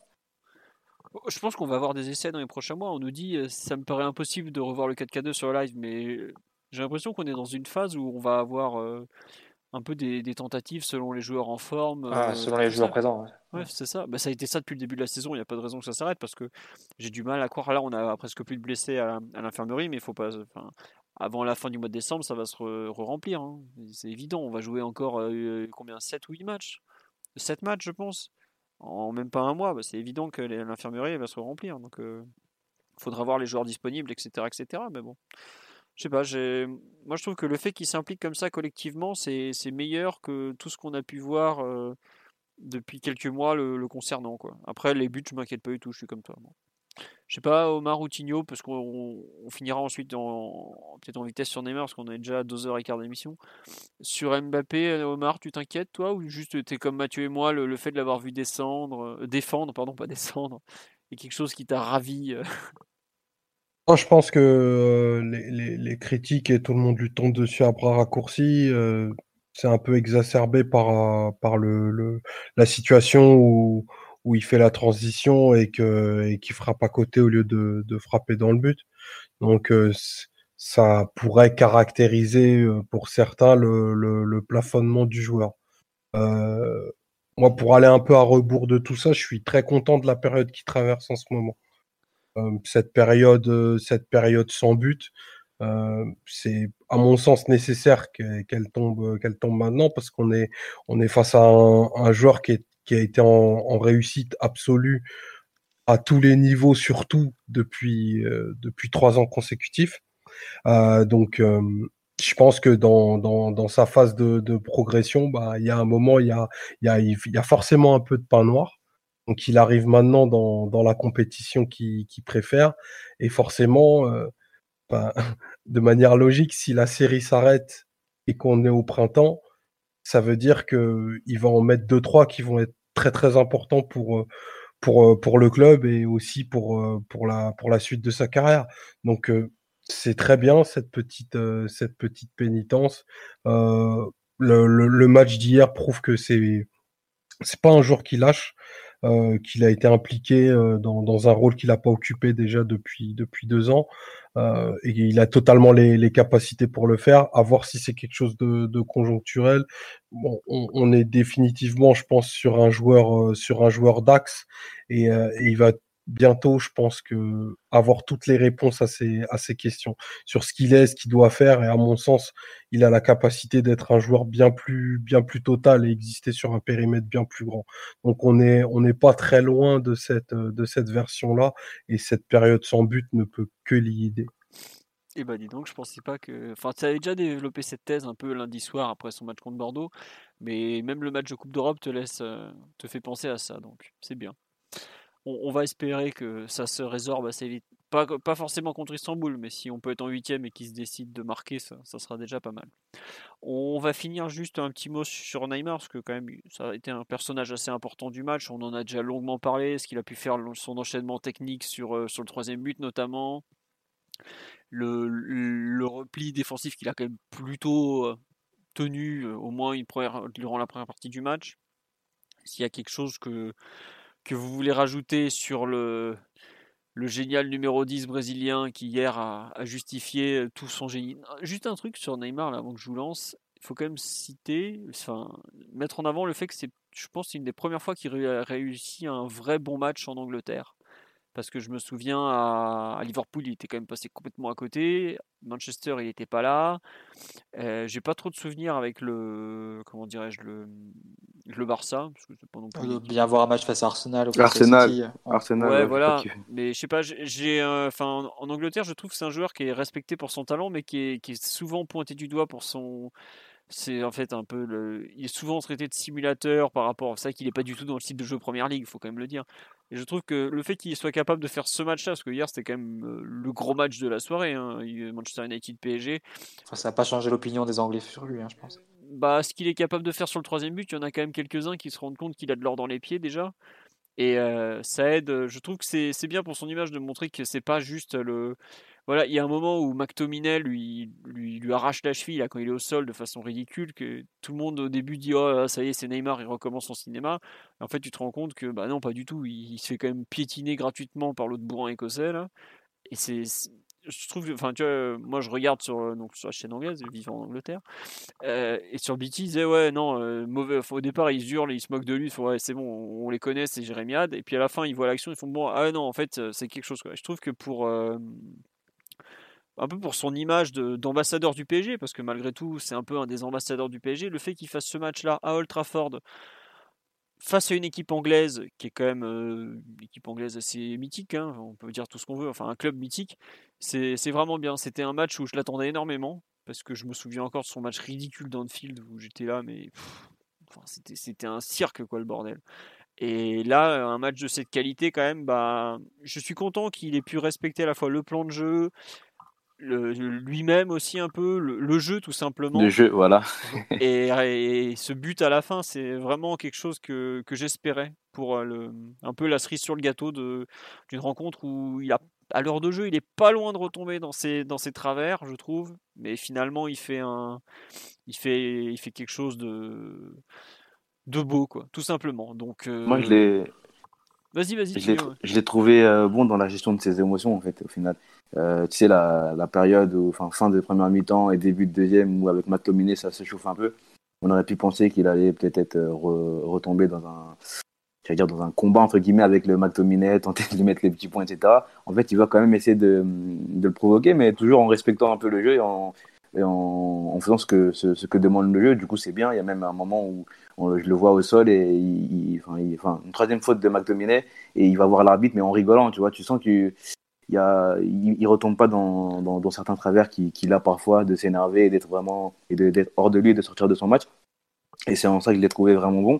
Et aussi, euh, je l'ai trouvé un peu moins, euh, j'allais dire, euh, proactif et sur le match d'hier. Il y a pas mal de moments où il disparaît un peu. Je dis pas qu'il disparaît totalement, mais il disparaît un peu où il ne ressent pas le besoin d'aller prendre le ballon et de le toucher tout le temps.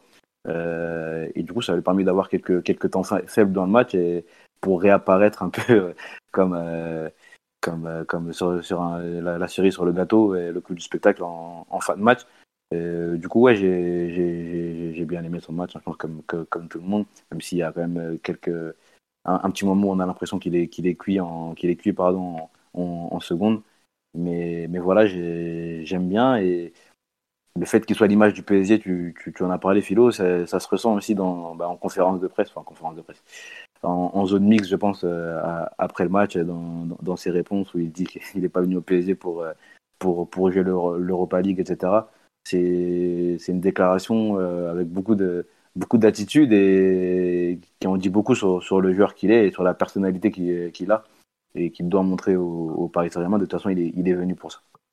Ouais, non, mais tu as raison effectivement de parler de ces déclarations. Bon, le coup de Messi avec les Argentins, je sais pas si c'était forcément le bon moment pour le faire, mais les déclarations en zone, près, en zone mixte, pardon, euh, je, suis, suis pas venu pour jouer l'Europa League.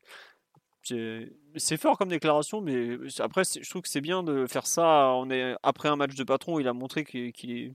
Enfin, c'est bien que les paroles suivent les actes, en fait, et pas le contraire. Quoi. Au bout d'un moment, euh, c'est gentil de dire, euh, genre, quand, quand il, sort après PSG Bordeaux, je joue de plus, façon plus collective, alors qu'il fait un match scandaleux, t'as envie de dire, attends, tais-toi, quoi. Enfin, là, là cette, euh, la déclaration, elle est, elle est légitime. Celle de l'autre jour, euh, bon. Mais je trouve que c'est bien qu'il ait su se, se, se, remettre un peu en question par rapport au, dernier match. Ça, c'est vraiment, je trouve, dans l'aspect mental, c'est très positif. Je sais pas, Mathieu ou Omar, si vous voulez compléter, mais on a déjà beaucoup parlé de, de Neymar, mais il y a tellement de choses à dire sur les matchs de Neymar. si, vous avez, si un jour vous voulez écrire les perfs individuels de, du site, vous saurez à quel point c'est compliqué de, parler de Neymar. Oui, Mathieu ou Omar, sur, pour finir un peu sur, sur sa perf et sur le podcast aussi. Je suis d'accord avec ce que, ce que vous avez dit en tout cas. Bon, très bien. Donc on n'aura rien de plus de la part de Mathieu. et Omar, est-ce que tu veux conclure sur Neymar, mon cher? Non, il y a... que sur le PSG et la vie en général. Ou sur Thilo Kerrer, au choix. Ah non, non, le pauvre Thilo, on va en parler, non, c'est bon.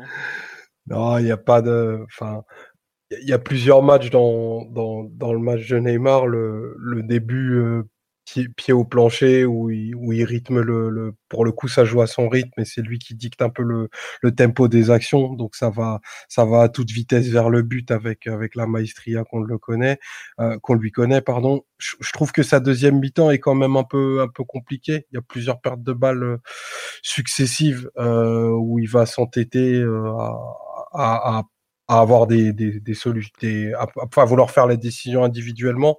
Et puis après, ben, il y a toute la, toute la, toute la grâce, toute la classe euh, du joueur euh, sur le troisième but qui est, enfin, qui est vraiment une absolument exceptionnelle euh, athlétiquement et, et techniquement. Enfin, la, la feinte qu'il envoie, avec laquelle il envoie McGuire sur le, sur le tapis, c'est c'est un geste absolument, absolument exceptionnel. Après, euh, il a eu, il a eu le bon, il a eu le bon goût de, de ressortir le smoking au, au meilleur des moments euh, en fin de match. Euh, c'est, c'est, ce qu'on va, c'est ce qu'on va retenir.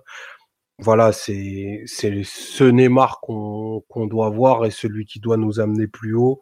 Euh, il est capable de faire encore bien mieux que, que ce qu'il a montré hier à, à Old Trafford. Donc voilà, le, le, joueur est absolument, absolument fascinant par sa, par sa nature et ses immenses qualités. Maintenant, on, est en droit d'attendre euh, tous et toutes une campagne européenne euh, au printemps d'encore, d'encore meilleure facture. Je pense qu'il se le doit avant tout à lui-même. Voilà, Simon nous dit Neymar est le meilleur joueur du monde. S'il avoue que c'est pas Paredes, on n'aura pas perdu notre soirée déjà. Sur ce, je pense qu'on va se, dire au revoir parce que déjà il est pratiquement une heure et demie du matin. Euh, je remercie tous les, toutes les personnes qui sont encore à nous écouter. Vous êtes près de 400, donc euh, vous aussi vous allez être éclatés demain, vous inquiétez pas, c'est juste un mauvais moment à passer au réveil. voilà. Euh, merci à tous ceux qui ont envoyé des, des, messages, qui ont reçu le livre Rouge et Bleu, ça, ça fait super plaisir, j'espère qu'il vous plaira. Il, est, il y a toujours les liens, j'ai envoyé au début de, de, la conversation là sur le YouTube, et au pire vous tapez euh, Culture PG Rouge et Bleu, vous tomberez assez facilement sur les articles ou sur les liens sur votre livraire. Il est à la FNAC, il est sorti, il est partout maintenant. J'ai reçu plein de photos de, divers endroits où il est disponible. Le prochain podcast aura lieu lundi soir, puisqu'on sera à la veille de PSG Istanbul Başakşehir et on va débriefer donc le Montpellier PSG de ce week-end, qui sera, je n'en doute pas, encore un grand moment de, football et d'intensité dans l'enfer de la Mosson. Pas grand chose d'autre à rajouter, si ce n'est qu'on vous souhaite une bonne soirée. Enfin, vu l'heure, c'est même une bonne nuit. Et puis bah donc à lundi. Euh, encore merci pour vos likes, euh, vos commentaires et tout. Euh. C'était une très bonne soirée en votre compagnie. Voilà. Bonne nuit tout le monde. Au revoir. Ciao. Salut. Ciao. Bonne nuit à tous. Hey, it's Paige DeSorbo from Giggly Squad. High quality fashion without the price tag. Say hello to Quince.